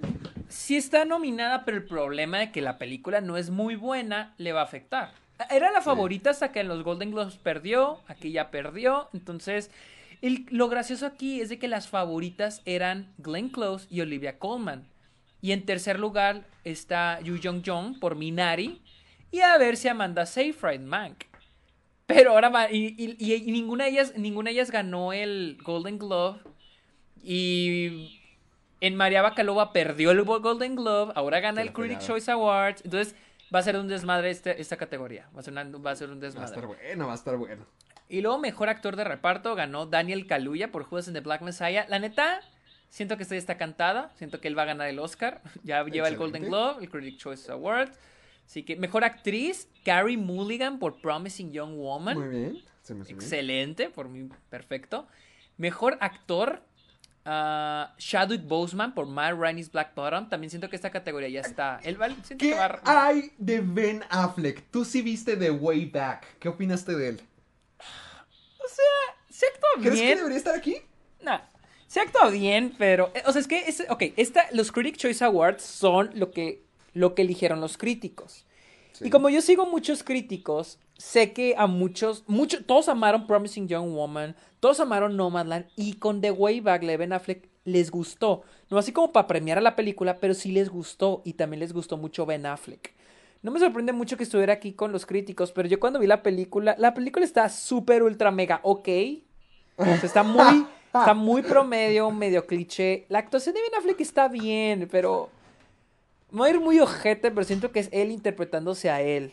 ¿Por qué? ¿Cómo es el personaje? Problemas de pareja, alcoholismo, eh, eh, una vida muy deprimente. o sea, Ah, ¡Qué y te digo, y actúa bien, y actúa bien, pero no siento que diga, ah, no mames, nominación. No, no, no, no. Ok. No, pues luego- ¿para qué pregunté? Mejor no hubiera Mejor- dicho nada. Pobre Ben. Eh, pero sí, siento que Chadwick Boseman ya directo al Oscar, ya él siento Sí. que Y- siento que Anthony Hopkins Está, está muy bueno. sí, siento que Anthony Hopkins podría tener posibilidad en los BAFTA, pero va a ganar Chadwick Boseman, honestamente. Ah, y luego, mejor director, pues ganó Chloe Zhao, ¡woo! Sí, pues sí. y mejor película Nomadland. ¡Wow! Está haciendo la película. ¿Tú crees que vaya a ganar el Oscar ya? Mira, las cosas se ven mejor a como se veían antes del Golden Globe, honestamente. El panorama va porque- mejorando. el panorama va mejorando un montón, un montón. Pero no quiero que termine la academia. No quiero que lleguemos al punto en que los votantes de la academia voten y digan, ay, no Nomadland no es la gran cosa y se vayan por Trail de Chicago 7. Porque Ah, sería. ya, como que se harten, lo contrario. Sí, ándale. Que digan, ay, nosotros vamos a hacer nuestra propia narrativa. Trial de Chicago 7. Sería tan horrible, tan castrante, o sea, tan culero, que, que sería muy molesto ese pedo, pero... Si gana el Oscar, veo Trail of the Chicago 7. Será la única forma en que yo vea Trail of the Chicago 7. Sí, es que- Sí, no, no, la neta, no es como otras películas que te digo, no, tienes que verla, porque sí, tampoco es como que te pierdas de mucho. Sí, no, O sea, eh, muy bien. Pero bueno, esos fueron los ganadores de los Critic Choice Awards. Vamos, metimos aquí la noticia de que ya está disponible en Latinoamérica y en Estados Unidos Paramount Plus. ¡Woo! Yo ya me registré, de hecho hice un Ah, en ¿sí? vivo en Twitch. Sí, hice un en vivo en Twitch explorando Paramount Plus. Y honestamente es una ¿Qué tiene? ¿Qué decepción. tiene? Es una decepción. ¡No! Mira, Todavía no me llega mi paquete de Paramount Plus. lo, no digas lo eso. mejor, lo mejor que tiene es Nickelodeon. Honestamente tiene, creo que tiene todo lo de Nickelodeon, pero acá en esta, ok, acá en Estados Unidos tiene todo lo de Nickelodeon, pero no está en español. Yo lo quería ver en español. Quería ver Bob Esponja en español, quería Nickelodeon en español, Drake y Josh en español. Está el show de Amanda, está All Dad. ¿Pero no está en español? No, Soy 101, hay Carly, pero no está en español. Y Ah. en México, por lo que alguien, uno de los que estaba viendo el en vivo, al parecer en México ni siquiera está Kenan y- no está, ni siquiera está en las series. No manches. Y yo quiero Oye, pensar que no Pero las está el fanático. ¿Qué? ¿Está el fanático o la película de John Travolta? Ay, ¿está esa madre? sí, la acabo de encontrar. No. La mira, y luego, este, al- alguien, alguien puso ahí en el, en el en vivo de que en México no estaban. Y yo quiero pensar que como no ha de haber conseguido las licencias de los doblajes, porque creo que tienen que tener la licencia de los doblajes, no la ponen en México hasta que las consigan. Mm. Y se me hace como que, como que, pues bueno, ni pedo, ¿no? Y luego, de películas, lo, mejor, lo mejorcito que tiene es, no sé, Trainspotting, El Padrino. Es muy selecto, muy selecto. Lo de CBS, nada me llama la atención. De MTV solo me llama la atención BBC Butthead. Ah, está muy pinche. De CBS que no más Survivor. Está muy gacha. ¿Sabes qué descubrí? Ok, haz de cuenta que en el en vivo empecé a notar, eh, está, eh, eh, estaba, estábamos viendo, estábamos viendo qué series valían la pena, o sea, decir, de que bueno, cuando cae el en vivo, voy a ver la lista de series, a ver si la cantidad, o sea, de acuerdo a la cantidad, digo, ok, pues vale la pena pagar. Entonces alguien en el en vivo dice, pues ponlo en tu lista. dije, pues sí, ¿no? Duh. lo pongo en la lista y ya al último, pues adivina qué, no puedes poner en tu lista, no existe la opción de, de lista. Ah, ¿no, no tienen la, la, posibilidad de hacer tu propia lista? No, güey. O sea, siento que eso es como que. Como que plataformas de streaming 101, o sea, clase 101 es lo más básico de, los, de lo básico mm. en plataformas de streaming. Pudiera hacer una lista, güey. No puedes hacer una lista. O, sea, como, como que te hace decir, no, no todos es necesario que tengan su propia plataforma, ¿eh? No, no es obligatorio. Exacto, o sea, es que es tan gracioso porque, pues siento que la lista, el watch list que, que hay en Disney Plus, que hay en Netflix, que hay en todos lados, siento que la lista te sirve como de marketeo porque cada vez que entras a la plataforma te recuerda de las cosas que tienes en lista, las cosas que quieres ver. Entonces eso hace que te quedes pagando, sigues pagando la plataforma. Sí, y aquí estos güeyes no tienen. o sea, dije, no mames. Ah". la neta sí me decepcionó. Acabo de ver una noticia que dice, descargar la app de Paramount Plus no vale la pena. El peor streaming. Wow. Y fíjate, el, el interfaz no está mal, la neta está bien. Funciona bien, la verdad. Hay ciertas cosas que se me hicieron interesantes. Por ejemplo, cuando entras a, a, la, a la sección de The Twilight Zone, Arribita viene, por ejemplo, el menú principal, de qué se trata, fotos de la serie, y luego viene tienda, y te manda la tienda de CBS donde vienen productos de The Twilight Zone. Se me hizo padre eso. O por ejemplo con Survivor tiene una sección de noticias, episodios y hay una parte donde dice los ganadores, te pone la lista de los ganadores. O sea, un plus, ¿no? Un algo extra que le ponen. Pero no, no lo puedes poner en lista. O sea, oh, todas esas cosas pues no lo puedes poner en lista, chingada madre. ¿Cuál es el punto, güey? Entonces, sí, sí me honestamente, sí me decepcionó.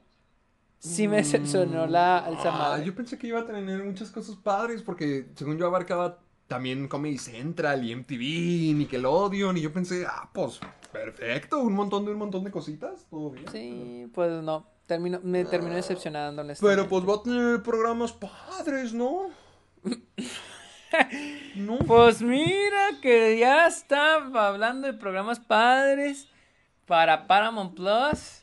Nickelodeon va a expandir el universo de Bob Esponja con una serie de Patricio.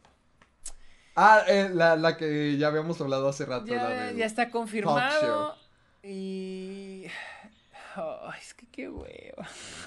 de hecho, aquí, aquí dice: It really is like a mini Marvel Universe. Dijo este, em, Brian Robbins, quien es la cabeza de Nickelodeon, dijo, va a ser como una mini, un mini universo de Marvel. Ay. eso no me gustó, eso no me emocionó. Porque tú, porque tú tienes ahora un universo. Era lo mismo que decías tú una vez con lo de, con este, A Silent Place. Un lugar en silencio. Que ahora todo lo que tienen que expandirlo todo y hacerlo más grande y una, una franquicia. O sea, yo sé que quieren ganar dinero, pero es como que qué hueva. Primero, no sé. Sí, o sea, te das cuenta de que no tiene como que corazón ni intención de salir, sino que solamente es una oportunidad para explotar. Sí, exactamente. He oído que Camp Coral no está tan mal, por cierto.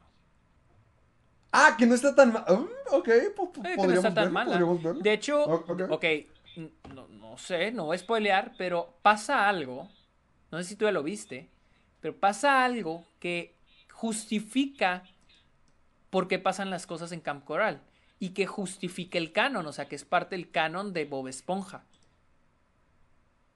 Espera, ¿lo justifica? Sí, sí justifica. ¿Cómo? ¿Te la, ¿Sabes qué parte? ¿O quieres que te diga? Sí. sí. Supuestamente, eh, supo- algo entendí de que esta arenita mm, como que viajó en el tiempo, una mamada así. Algo de. ¡No! ¡No! Mira, Ajá. por, la re- por las reacciones que he oído es de que no está tan mal, la neta que no está mal. Que es mejor eso a que, o sea, como que se note que están Sí, arruinando que- el canon. Que lo, que lo ignoren, que lo ignoren. Ujú, que es mejor eso, o sea, que incluso Pero, hay un momento, o sea, es que hay un momento donde are- la arenita que nosotros conocemos se contacta con arenita del pasado, la de Camp Coral, y arenita Ajá. del futuro está en 2D, como la caricatura normal de Bob Esponja. Entonces, ah, jus- ajá. Entonces justifica el, o sea, justifica el por qué que sea parte del canon. Digo, o sea, o sea, como sea, es como que una mamada, pero digo, bueno, mínimo la risa. Bueno, oye, no, pero al menos sí, sí le echaron ganas para justificarlo. Sí, mínimo, le echaron ganitas para no Pero. para pero, cagarla, ¿cómo- pero no tan cagada. ¿Por qué viajó en el tiempo? ¿O, o por.? Ah, bueno, no sé, no, no he visto la serie. así ¿No lo investigaste no- tanto? No investigué, no me importó tanto, la neta. Ah, maldición. Te voy a buscar eso, me dio mucha risa nomás escucharlo. Pero bueno, vámonos a la típica que ya hace rato que no pasaba y es de que ya se, se pospusieron dos películas. Rápido y Furioso 9, por tercera vez ha sido pospuesta. Y Minions, la secuela de Minions hasta el 2022. Rápido y Furioso se va a mover a junio 25 y de hecho supuestamente está compartiendo la misma fecha de estreno que la secuela de Venom. Entonces probablemente Venom también se vaya a retrasar. Y Minions, The Rise of, the, of Gru, qué mamá, porque siguen haciendo películas de estos vatos. Ah, dinero. pues sí, cierto, ¿verdad? Eh, Se va a estrenar, se movió del 2 de julio del 2021 al 1 de julio del 2022. 365 días. ¿O 364? No, no importa. Un año. Entonces, Espera, ¿cu- ¿cuál fue la de Rápidos y Furiosos? ¿Ahorita dónde se quedó? a junio, junio 25. Con- Que no, se supone que iba a salir con. ¿Cuál era? Iba a salir con otra película, ¿no? De que. a- algo sí habíamos dicho hace unos programas, de que eran dos películas que tenían programada una fecha. Que una era Rápidos y Furiosos y que ya se estaba esperando que cualquiera de las dos cambiara su fecha en cualquier momento. Uh, no me acuerdo. ¿No te acuerdas? Ah, es que Ah, era. No, ya sé cuál, la de Black Widow. Ah, ah, ah, ok. Entonces también podemos esperar que Black Widow probablemente cambie su fecha en cualquier momento. ¿Cuál es la fecha de Black Widow? ¿Es mayo? Se me hace- Sí, porque también la de Rápidos y Furiosos era mayo. Antes. Mm, La- Rápidos y Furiosos era mayo 28. Black Widow es el mayo 7. Sí, Black Widow era antes. Uf, entonces nomás Uf. falta que. Ya, ya también falta ella. Es cuestión de tiempo, yo creo que ya de que la vuelvan a retrasar a Black Widow. Ah, pues sí. No que creo que la vayan a dejar en Premier Access en, en Disney. Además, No, no, pagar porque... eh, 350 pesos por una película sí se me hace. y lo de renta, ¿eh? Ni siquiera te la puedes quedar, es renta. Ah, Ah, no, el- no, no, no te creas, no te oh. creas, no, no te creas, no, no, no te creas. Se queda en tu. No, no, sí, se queda en tu. En tu cuenta, en tu- cuenta, sí es cierto, sí es cierto, sí es cierto. Ah, Ay, no. menos No, mal. no, no, no, no, es mucho dinero, güey. Es mucho pinche dinero como para. No creo que vaya a salir Black Widow. No creo que la vayan a dar gratis. No, no, no. Y, y Kevin Feige ya había dicho que él no va a dejar que se estrene en Disney Plus. Sí, no, tiene Bueno. sentido, tiene sentido. Eh, a ver qué ocurre. Pero aquí estamos hablando de Marvel. Vamos a la última noticia antes de ir a la, a la, a la noticia, bueno, al tema de hoy. Al tema de esta Y noche. es de que salió una entrevista de The Guardian con los hermanos Rousseau. Más que nada para promover su nueva película Cherry. Ah, sí. Y Ya salió, ya salió, ¿verdad? eh, ni sé. Ya- no, creo que sale. No sé, No, güey. Porque es que dije que ya habían subido reviews y también los de Apple dijeron que me iban a mandar un screener y nunca me lo mandaron. Entonces yo pensé que ya había salido. Eh, sale el 12. La siguiente semana sale. Ah, bueno, eh, pero ya tiene pues 39% en Rotten Tomatoes. Sí, que- no, no le pues, está yendo nada. mucho. No le está yendo muy bien esta película en crítica. Y, pero bueno, aprovechó The Guardian de Inglaterra a hacerle una entrevista a los hermanos Rousseau. Y pues obviamente, siempre que se trata de alguien que ha estado metido en una gran franquicia, como es en este caso la de Marvel, siempre les preguntan cosas de Marvel. Y... Ay, güey. Pues obviamente aprovecharon para... Para así un chingaquedito a Martin Scorsese. ¡Hala! ¿Qué pasó? Pues em, em, es que empezaron a hablar, ok, también el- esto fue, no creo, no fue tanto lo ruso, pero también fue el artículo que hablaba de Espera, que, nomás te interrumpo cinco segundos para decirte algo rápido. ajá, En Cherry sale la niña, o bueno, la hermana de de, Kendall. de es- Big no Time sé, Rush, sí, De Big Time. Ah, ya sabías, maldición. sí, y también sale el hijo de James Gandolfini, Michael Gandolfini, Ah, ese no lo encontré en el cast. Bueno, ah, ya, ya, Sí, de ya me salió. ya, bueno. también sale. Ah, bueno, continúa, por favor. Y pues al- algo que os estaba diciendo era de que. Pues el hecho de. pr- Primero empezaron como que meterle mucha profundidad. Porque dicen de que. Avengers. Ok, aquí dice. Las películas de Avengers fueron, fueron herramientas políticas poderosas en su tiempo. A O sea, películas que ayudaron a, no sé, a formar la sociedad o la chingada, ¿no? Ah, déjame ver, busco la de Martin Scorsese que yo dije que no te mames, güey. O sea, no mames, güey. Pero, ¿en Porque- qué contexto lo dicen? ¿Para qué utilizaban este poder político? ¿O por qué dicen eso? ok, dice. The ah, a ver, déjalo traduzco que es un chingo. Sí, sí, sí, léelo, léelo. Espérame, lo voy a poner el traductor, chingue su madre, güey. eso, eso, el Club de los Amargados, calidad. Dice. ah, parece que los rusos no intentan se- ser au- eh, autores, eh, per- perdón, este, directores de autor ah, o hacer películas de autor.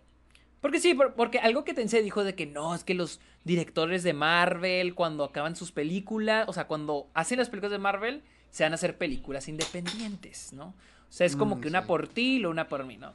Ah, están más interesados en inyectar eh, sus creencias políticas sinceras en las películas que están haciendo.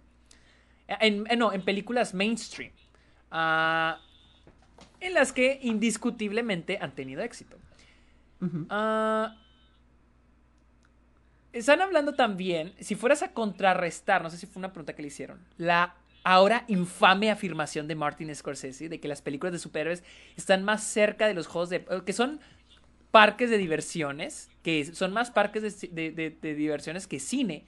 Las películas de Marvel de los rusos serían la son la prueba A y D de que esté equivocado Martin Scorsese. Dice Capitán América, el soldado del invierno, en particular, criticó, agárrate, güey. Capitán América de Winter Soldier, en particular, criticó el panorama estadounidense posterior a Snowden de vigilancia estatal y extralimitación antiterrorista. Esto no es, libertad, es miedo, dice este Capitán América, el superhéroe recientemente descongelado, que pasa de activo patriótico e insurgente radical. Entre paréntesis ponen, mientras tanto, Scorsese estaba haciendo una película sobre los jesuitas en, en el Japón del siglo XVII. O sea, Silence. O sea, Sí. quisieron, quisieron tirarle caca a Martin. O sea, ¿por qué este comentario? Obviamente le están tirando caca por Silence. Eso, ¿En serio? eso último sí quedó un po- eso último quedó un poquito de más. Está súper de más. O sea, dices de que, güey, neta. O sea, sí, concu- sí concuerdo con lo que tratan de decir. A lo mejor no es tan impactante ni tan profundo, pero no dudo que esa sea la intención. A mí sí me sigue siendo de las mejores, no sé si la mejor todavía, pero sí, se me sigue siendo de las mejores. Y sé que esa es la intención.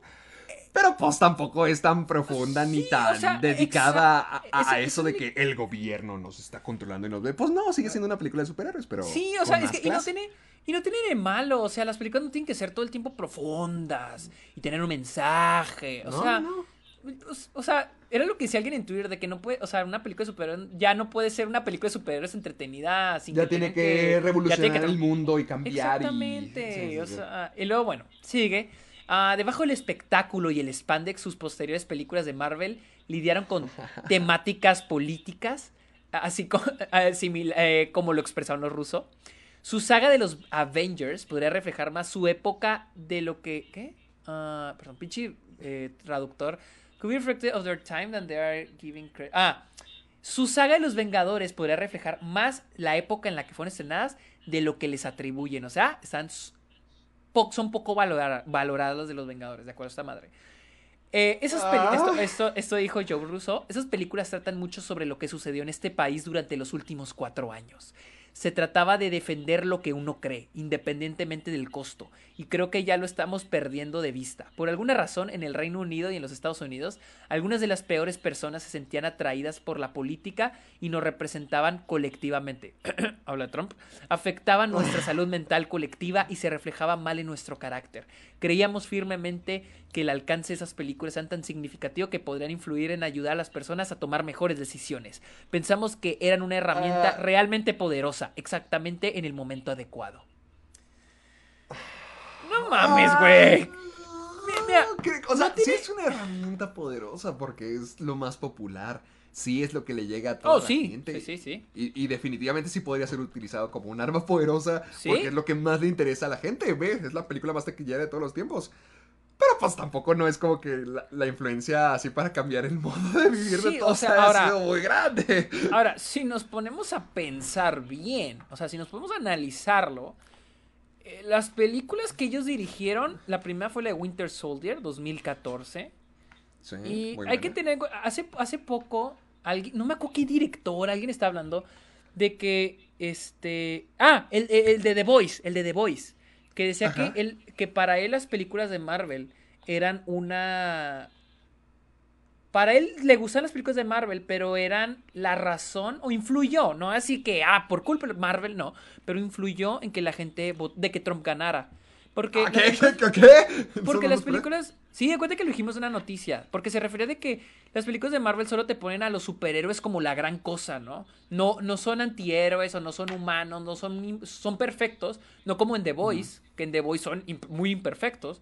Dice, el problema con Marvel era eso, de que e, es de que los personajes son perfectos y van a salvar al mundo. Entonces, la gente espera a alguien que venga y salve el mundo. Y era lo que pasó con Trump. O sea, Trump era un güey que la gente votó por él porque venía a hacer todo y iba- era la salvación, güey. Hay gente que era, era que- hay gente que cree que es el, es el enviado de Dios, es el enviado de Cristo. No es, no estoy mamando, güey. Hay gente ¿Lo has que visto cree tú? eso. ¿Te, te consta? ¿Lo has visto? Me consta. Hay gente que sí cree eso. ¡Ah! ¿Qué viste? Cuéntame. No, no, no. No lo, no lo voy a decir. ¡Oh, Pero no! ¡Eso! Es de gente que conoces, maldición, no. Eh, no, no es gente que conozco, pero te- después te platico. Ah, Ah, ah, pero ah, bueno, pero hay bueno. gente que dice que Trump es el enviado. Entonces, ese, es- ese es el problema. Ese es- es la- entonces, el güey de The Voice, el creador de The Voice, decía: "Es- la- pues, las películas de Avengers están muy chingones, son muy entretenidas.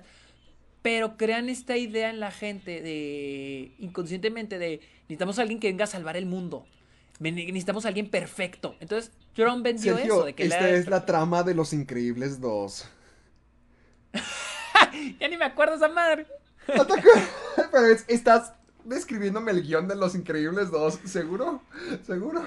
Y, y si te pones a pensar, mira, los Russo llegan en. Mira, déjame meter la filmografía de los Russo.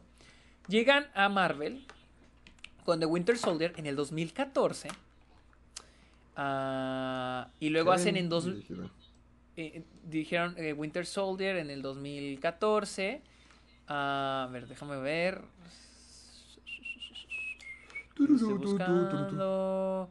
Sí, 2014, Capitán América, Winter Soldier. En 2015 es cuando empieza a salir Trump para la, su candidatura. En 2016 sale Capitán América Civil War. 2016, en ese mismo año, pues es cuando gana Trump las, las elecciones. O sea, tampoco es. O sea, no quiero decir, ah, es culpa de Rousseau. Pero tampoco estos güeyes pueden decir Los de que. Vengadores pusieron a Trump. Sí, o sea, tampoco te- no, no quiero decir eso, pero también no puedes, no pueden ellos venir y decir de que no, es que estas películas eran para que la gente hiciera buenas elecciones.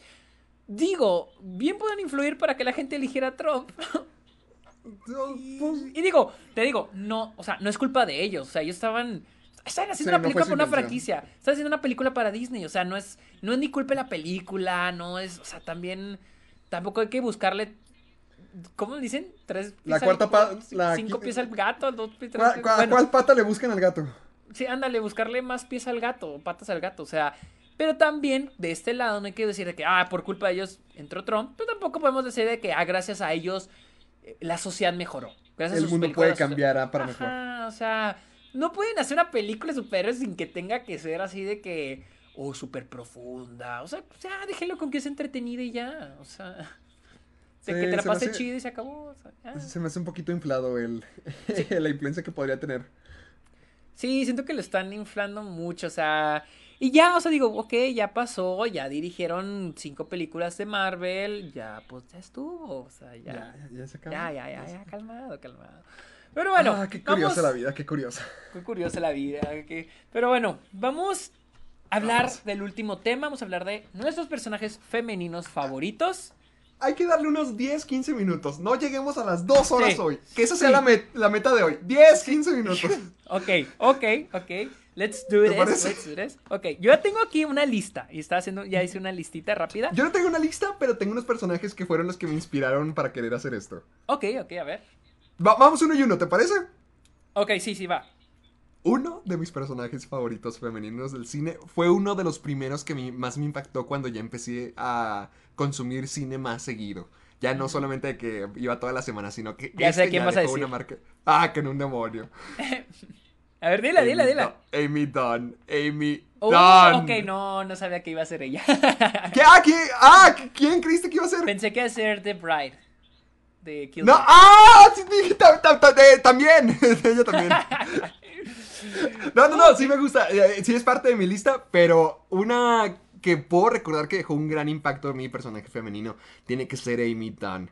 Y me gusta mucho Amy Dunn porque es mala con todo el corazón. Es una sociópata, es una psicópata y está dispuesta a llegar hasta donde sea para que la gente se trague sus historias. Y se me hace la maestra de la manipulación, del odio. No, no, no, no, no, se me hace un monstruo encarnado. Me encanta el personaje de Amy Dunn.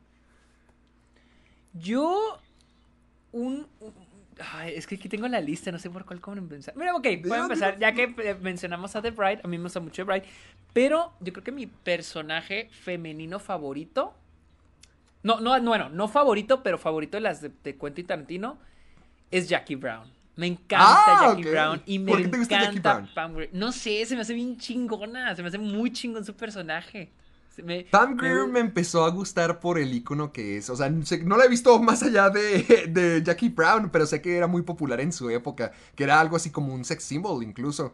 Y que era muy, muy relevante y muy importante. Y, y no sé si me gusta mucho su personaje también en Jackie Brown. Se me hace muy buena. A a mí me gusta muchísimo. Y la otra vez vi a alguien que comparaba de, no sé, el machismo en la sociedad, ¿no? Y me decían de que como Quentin Tarantino eh, revivió la carrera de, de, de John Travolta con Pulp Fiction. Sí. Y, y también hizo un muy buen trabajo para revivir la carrera de Pam Grier, pero la industria no aceptó eso. Y digo, No "Mm". sabía que su carrera estaba muerta en ese punto. Sí, es que ya eh, su, su mayor éxito fue con los Black Exploitations en los 70 creo. Sí, sí, sí. Entonces, eh, Quentin Tarantino, de hecho, creo que el personaje de Jackie Brown en, creo, eh, en el libro en el que está basada la película es blanco. Y Quentin Ah. Tarantino a huevo quería Pam Grier en el, en el, en la, en el rol. En el personaje. Ajá. Entonces, alguien comparaba de cómo la industria, ah, se aceptó a John Travolta que, que Tarantino reviviera su carrera, pero con Pam Grier, ya después de Jackie Brown, tam- ya tampoco, y, y a mí se me hizo Jackie Brown, o sea, ella se me hace una, debió haber Sí, sido nominada al Oscar ese año, junto con este, el que falleció hace dos años, este, Eh, McCherry. Robert, no. Forster, sí, ajá, McSherry, que es este Robert Forster, ella yo creo que debió haber sido nominada, y se me hace muy buena actuación, y cabroncísima. Cabroncísima. Pero ¿por qué dices que no fue aceptada por Hollywood? ¿Por qué? ¿Qué es lo que Pues es ocurrió? Pues es que es lo mismo que pasó con el güey de Aladdin. Que, Ah, que ya no ah, que recibió ya no encontró trabajo. Ajá, que ya no recibió Oh. trabajo. Y he oído que es muy buen actor, pero pues ya no recibió trabajo. Oye, ¿qué onda con Mina Mesado? Ahorita que me, me dejaste pensando, ¿qué le, ¿lo logró? ¿Salió de la crisis? ¿Quién? Eh, Aladdin, Mina Mesado. No sé. No, no sé, la neta no sé qué pasó con Ay, bueno, pues, pobre, está bien. Ay. Bueno, ahora bueno, yo. Te toca, te toca. Eh, de una vez, de una, para mencionarlas de una vez.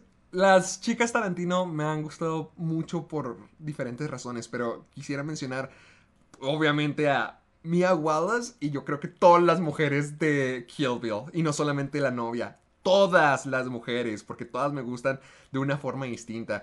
Porque mira, Mia siempre se me ha hecho como que la una ejemplificación de lo cool, lo genial, lo smooth. Siento que mucha gente lo ubica porque es un personaje muy... ah, Es que la palabra no es atractivo ni sensual, no, no se trata de eso, pero como que... ella misma puede agarrar el mando de cualquier situación y no tiene que ser un asesino o un mafioso como para que ella pueda controlarlo. Con su propio encanto y su propio carisma y la forma en que se conduce la vida, siempre logra siempre logra dejar un impacto y me gusta mucho me gusta mucho Mia por eso. Sin embargo, yo siento que el papel más fuerte de Tarantino y y esta Uma Thurman tiene que ser la novia porque es una mamá es una mamá y es la lucha constante de una mamá por recuperar a su hija, que en un comienzo no pensaba que era eso, o sea, era una historia de venganza, pero luego termina convirtiéndose en una oportunidad de tener esa vida que siempre quiso aparte. Es una. Es la, la historia de venganza se convierte en una historia de escape, de, un, de una lucha por un nuevo comienzo. Y yo lo he dicho ya varias veces en los créditos cuando tenemos la versión de Malagueña Salerosa de Chingón, la banda, creo que donde. Sí. Creo que ahí también toca ahí este Robert Rodríguez. Eh, cuando tienen el montaje de toda la saga con todos los momentos y al final puedes ver que ya Beatrix Kido está manejando y dice The Bride de Beatrix Kido y luego mamá. Uf, es para mí lo que define ese personaje. Alguien que quiso escapar, que quiso irse a las buenas y el mundo no lo dejó. Luchó por su venganza y además logró seguir adelante con la familia que, bueno, que era lo que ella siempre quiso adelante. Y esa lucha, no, no, no, el, cuando llegas a ese punto que es el último punto de toda la franquicia de Kill Bill, se me hace el cierre perfecto porque está donde debería estar. La asesina, la mamba negra, ahora es mamá. Y, ugh, no, se me hace una, una belleza ese momento. No más por Te eso. digo que en, en lo personal, de hecho, el otro le estaba diciendo a Luisa de que a mí, a mí o sea, las películas de Tarantino se me hacen las películas palomeras por excelencia. Son películas de que me la paso así te- a toda madre, pero cuando salgo. es Válgame, ¿qué le mucho. pasó a esa persona que antes me contaba que eran sus películas favoritas? Sí, ¿Qué le pasó a ese O sea, Sergio que es solía que ya la- conocer? Es que la neta, están muy chingonas, están muy bien hechas y te la pasas a toda madre, pero después no es como que me dejé mucho. Solamente las de Kill Bill. Solamente las de Kill Bill son las Se que digo. Sí. Django es la- las que más disfruto, Django. pero si tuve que elegir la me- las mejores de Tarantino, las de Kill Bill. Yo siento que sí son las mejores de él. Yo, en mis favoritas, agregaría a estas dos así juntas, porque siento que funcionan las dos juntas, a Marianne y a Eloise de Portrait of Lady on Fire. Me Ah, ah, encantan esos dos personajes, me encantan mucho, no solo por la dinámica que hay entre ellas, pero más bien por todo el mensaje de la película. O sea, de cómo funcionan en, el, en ese mundo. Se me hacen muy buenos personajes. Me gustan un chingo los personajes de Portrait of Lady on Fire. La neta sí es un- una muy muy Y- buena elección. Y por otra, por- para agregar otra rápido también a, a esta March de Fargo, interpretada por Frances Ah. McDormand. Me encanta el personaje de ella. La neta Fargo en la película y en la serie tiene personajes femeninos muy buenos, o sea, muy muy buenos. Pero me gusta mucho March porque pues es una, es una oficial de policía, no es la policía así, no es intimidante. es tiene, eh, sí, es Frances sí. McDormand. De hecho, ella ganó su primer Oscar con Fargo. Eh, no, es una, no es una oficial este intimidante. No es la Frances McDormand que vemos, por ejemplo, en Three Billboards Outside Ebbing, Missouri. Ay, O sea, es otra. eh, Es, es una persona gentil, es una persona linda, cariñosa, pero está haciendo su trabajo. Es lo que se me hace muy chido de ese personaje. Se me hace muy bueno el personaje de, de Frances Ah, me dan más ganas de ver Fargo después de eso. Muy buena. A ver, ¿tú cuál otra? ¿Cuál otra? A mí me gustaría meter a la lista a Furiosa de No Mad mames, Max. yo sí la tengo aquí, yo la tengo en mi lista. Ah, pues los dos hablemos de ella, perfecto. No, no, Furiosa es la verdadera dueña de Mad Max. Ella Oh, se oh, sí. roba la película. O sea, Max es, es el pasajero. Bien, a veces delante bien. del carro. Ajá. ¿Qué? Eh, Sí, eh, sí, está bien, él, está bien, está bien, está bien, está, está en el carro, pero la película es de Furiosa. Ella es lo que lo logra todo, quien pasa todas las dificultades. O sea, su, su, su, presencia en la película fue tan fuerte que cuando anunciaron la, la precuela que va a haber de Furiosa, la historia de origen con Anya Taylor-Joy, es un enorme, ah, sí. Sí, esto es algo que quiero ver, o sea, quiero ver más de este personaje, el verdadero protagonista de Mad Max. Sí, la neta, eso te decir, o sea, ella es. Ella es el verdadero protagonista. Oye, es, es- es- es la que maneja toda la película. Y Charlize Theron es, ex, eh, Charlize Theron es excelente como Furiosa. Excelente. Eh, la, me- la última, la vi, la vi el año pasado con Luisa, aquí la otra la vimos y no mames, o sea, sí es, sí es fácilmente, no es uno de mis favoritos, es un, no solo de mis favoritos, pero uno de los mejores, este, personajes femeninos de, del cine. O sea, Sí. es más, uno de los mejores personajes del cine, así, de plano. no solo Honestamente, sí. femeninos. Sí está muy bueno. Honestamente sí está muy bueno. Pero también, me- ¿sabes a quién me gustaría meter a, a la mezcla? ¿A quién? A Clarice Starling del Silencio de los Inocentes. No mames, yo tengo aquí la tengo. ¡Ah, todavía la tienes! ¡Todavía la También tienes! la tengo, no, tú comienza con ella, tú, tú habla de ella. Ok, a mí me gusta mucho Clarice porque es una mujer en un mundo de hombres. Es lo que te está poniendo, te- lo que plantea la película todo el tiempo. Es esta mujer en un mundo de hombres. En un mundo donde de policías, detectives. Este, algo que hace mucho énfasis. eh, También el personaje, también la dirección que tiene la película es muy buena. eh, de acuerdo al personaje. Eh, que ella es más. Ella es esta Judy Foster es más chaparrita. La ponen muchas veces de que sea más pequeña. Pero ese es el punto de la película. O sea, de hecho, la, la- la escena de inicio, una la analizamos en, en una clase de teoría. Es ella corriendo desde abajo y subiendo. O sea, me gustan mucho todas esas Uh, referencias. O sea, y me uh, gusta mucho lo cómo se construye el personaje a través de toda la película. Y, y quien ella tiene que liderar con, con, con este caso, el de este Billy, ¿cómo se llama el güey? Este- Eh, Buffalo Bill. Buffalo Bill. Ah, se me hace muy bien manejado. Y no es. No es típica de. No, no hay mucho. No está muy en tu cara lo de que. Ay, la tratan mal porque es mujer. Como en Minari, que en Minari no se ve lo del racismo, no sean por la finta de irse por el racismo. Pero usa otras No, se siente más regular, como lo que sientes cada día a día. Exacto, pero igual sientes, o sea, sientes el, el mensaje un poco feminista en la película y se me hace, se me hace muy bien planteado, la verdad. Y me gusta mucho el personaje de, de Clarice. Es, es que me gusta mucho por todo lo que dijiste, porque sí, es, es hecha a ver como que la más pequeña, como que la, menos, la más inexperta, pero al mismo tiempo se le está asignando este caso gigantescamente difícil y peligroso. Y lo logra, y logra lidiar con ello, a pesar de que es algo que te pudre el miedo. O sea, cuando ves la escena de Hannibal Lecter, cuando apenas es la introducción que lo ves parado en la, en la celda, sientes ese escalofrío. Y esta es la persona con la que tiene que trabajar. Exacto. Y puedes sentir que ella se está pudriendo el miedo, pero ella no lo puede, no lo muestra. O sea, lo sientes porque tú estás viendo la película, pero nunca, nunca se quiebra y siempre Sí. está dispuesta a seguir adelante que- y a seguir adelante. Creo que es la maravilla Eso- del personaje. e- e- Es que eso es lo chingón y también la interpretación de Judy Foster. El hecho de que estar presente alguien como Hannibal Lecter automáticamente te genera miedo, ¿no? Y, Sí, y ese es sí, mi problema cuando eh, hay, hay películas que te quieren mostrar el, como que mensajes feministas y te ponen de que los personajes en una situación que probablemente no estarían, ¿no? O sea, probablemente si la película hubiera querido forzar así un mensaje así, os- hubieran ido por el camino cor- incorrecto, yo pienso. Es de que ella nunca hubiera tenido miedo. Pero automáticamente por, no sé, por este, reacción humana, tú tienes miedo. Pero lo importante no es el tener miedo o el hacerte el valiente, sino el seguir ahí. El Sí, quedarte ahí. el poder enfre- enfrentarlo. Exactamente. Y es lo que me gusta mucho ese personaje, que enfrenta. O sea, que enfrenta lo que tiene que hacer porque esa es su misión, es lo que tiene que hacer y lo que tiene que lograr. No es esto de que, no, el personaje es bien valiente y no le tiene miedo a Hannibal. Ella le tiene miedo a Hannibal, pero ella Pero no, así. no se va a rajar. Ella va a estar ahí y va a estar de pie. Muchas veces tenemos cosas que nos dan miedo a hacer, pero las hacemos. No es como que, ay, vamos a quitarnos el miedo. No es fácil. Quitarte el miedo no es fácil. A veces solamente tienes que hacer las cosas y ya, con miedo, pero las haces. Y eso es lo importante. Y siento que eso lo hace muy bien. El está muy bien escrito. Y Judy Foster es excelente como Clarice. Es que eh, creo que esa es la verdadera valentía, cuando puedes sentir el miedo, pero no te detienes, sino dejas que dejas que fluya a través de ti y aún así logras Sí. con lo que tienes que hacer. Esa es la verdadera valentía y esa es Clarice. Y luego yo tengo. A ver, a ver, aquí tengo.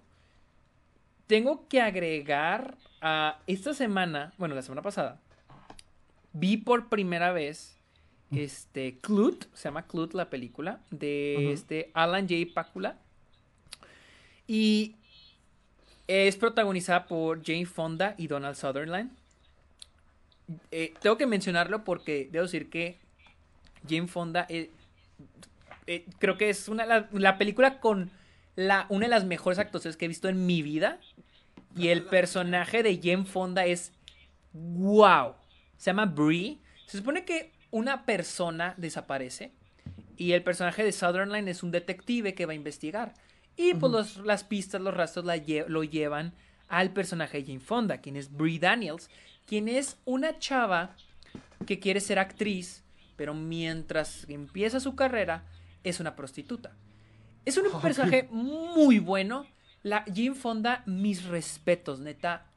Me quito el pinche sombrero, la actuación de esta mujer, eh, porque la manera en que retrata la vulnerabilidad y la fuerza de este personaje en esta película es no mames, mámate, porque el personaje es un person este es un personaje que te muestra su fuerza. O sea, es un personaje muy fuerte, pero también te muestra su vulnerabilidad. O sea, el hecho de, de estar, este, de que no logra lo que quiere.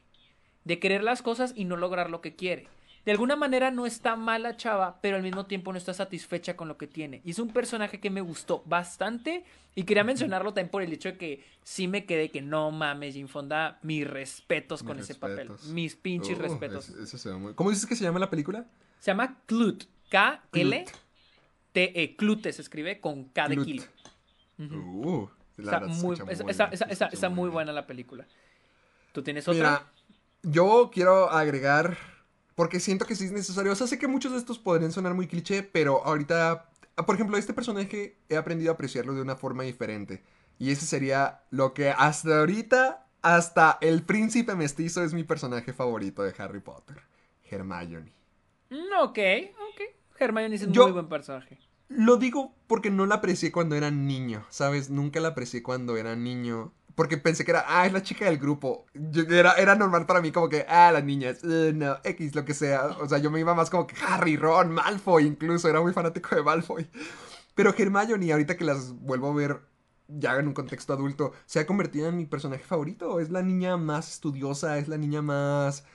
ah, ¿Cómo se dice? Bueno, o sea, es estirada, es estudiosa, es a veces grosera, a veces muy directa, pero es muy valiente y tiene un amor y una entrega y una devoción gigantesca a sus amigos. Creo que eso nunca lo había notado antes, pero ella vive por sus amigos. O sea, siento que es la clase de niña que podría terminar o vivir toda la vida sola porque no necesita nada. O sea, ella siempre es la perfecta, la número uno, la que siempre se esfuerza, la cabeza de su clase.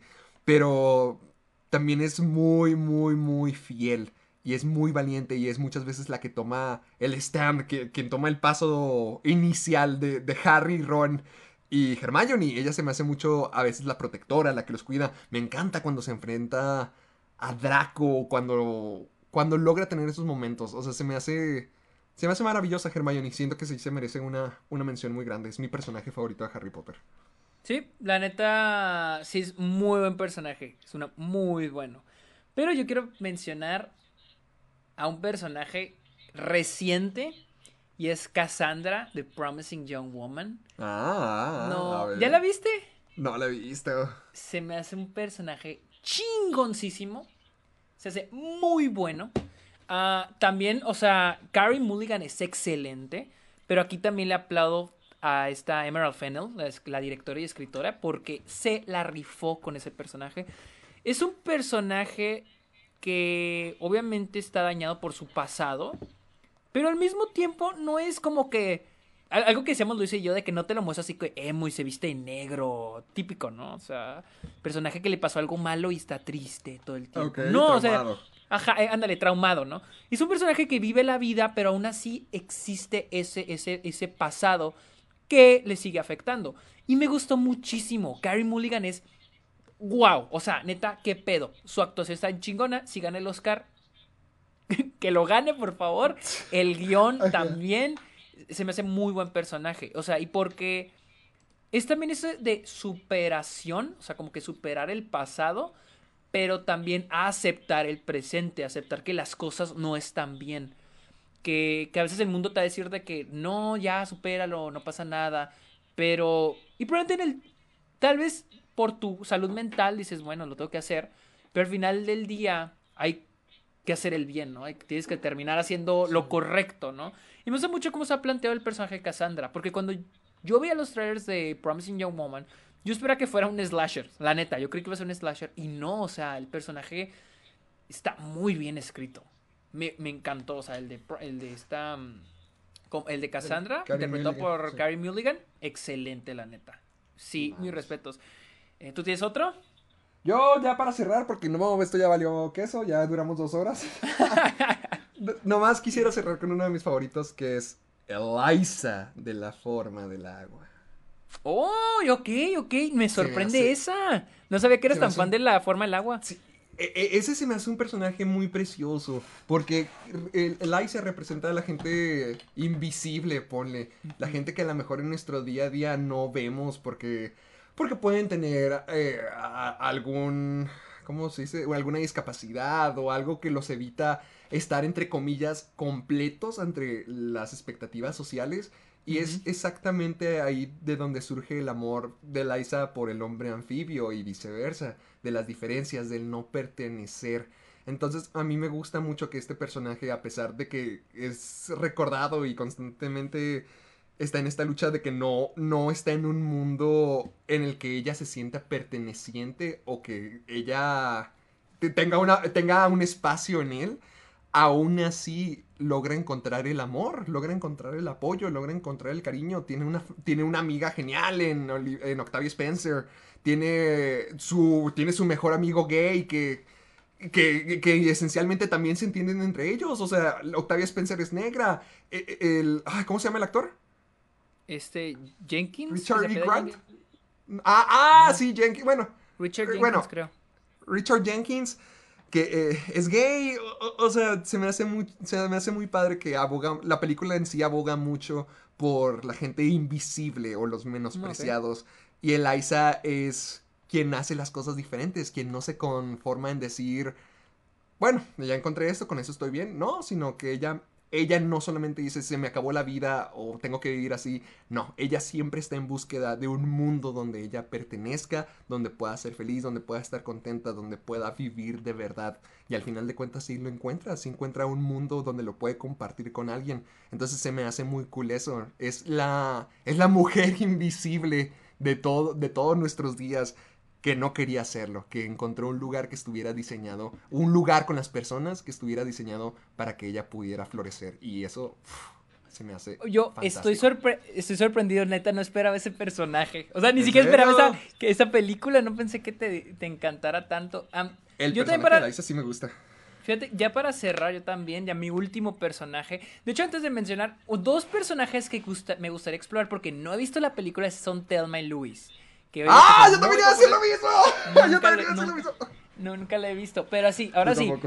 Mi uno de mis personajes favoritos, así en general, favoritos, no femenino, fe- favoritos, ¡Hala! es esta Scarlett de Gone with the Wind. Ah, frankly, Se- uh, my dear, I don't give a damn.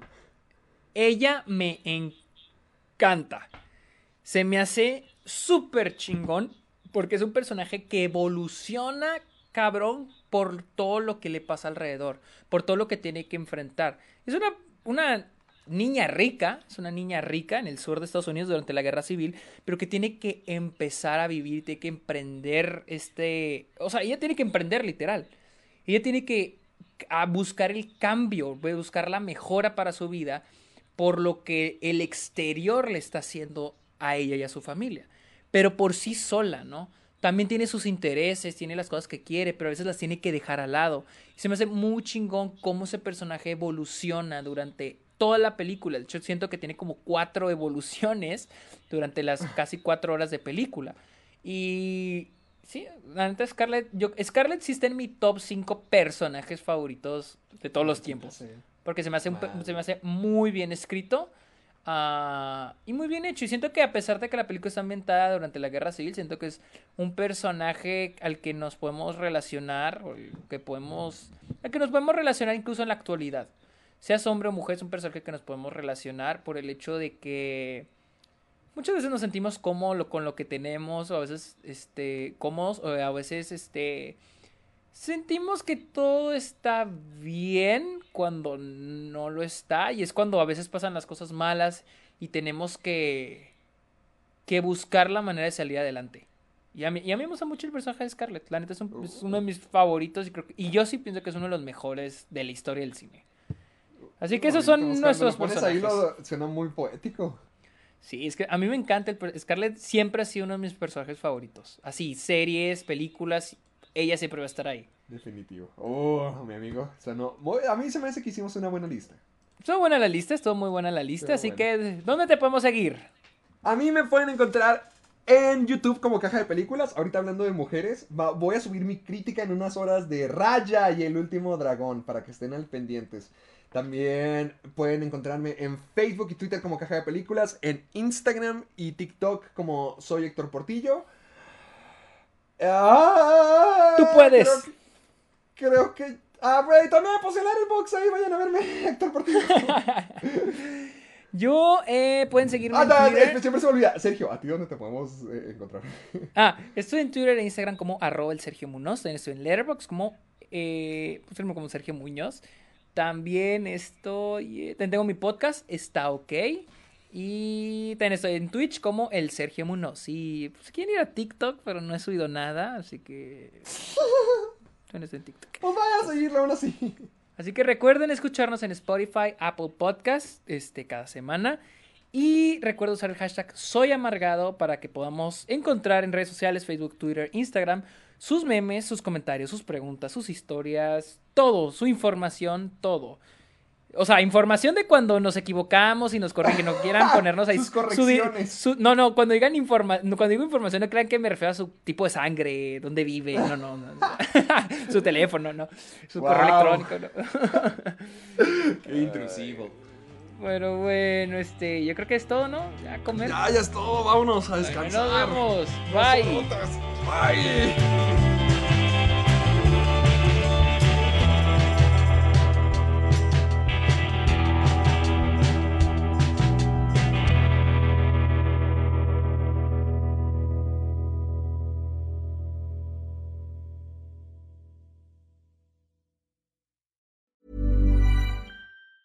¿Te preocupas por tu familia? Entonces, ¿por qué darles solo huevos ordinarios cuando pueden disfrutar de lo mejor? Eggland's Best, los únicos huevos con ese delicioso sabor fresco de granja, además de la mejor nutrición, como 6 veces más vitamina D, 10 veces más vitamina E y 25% menos de grasa saturada que los huevos regulares, además de muchos otros nutrientes importantes. Así que, dales los mejores huevos. Eggland's Best, mejor sabor, mejor nutrición, mejores huevos.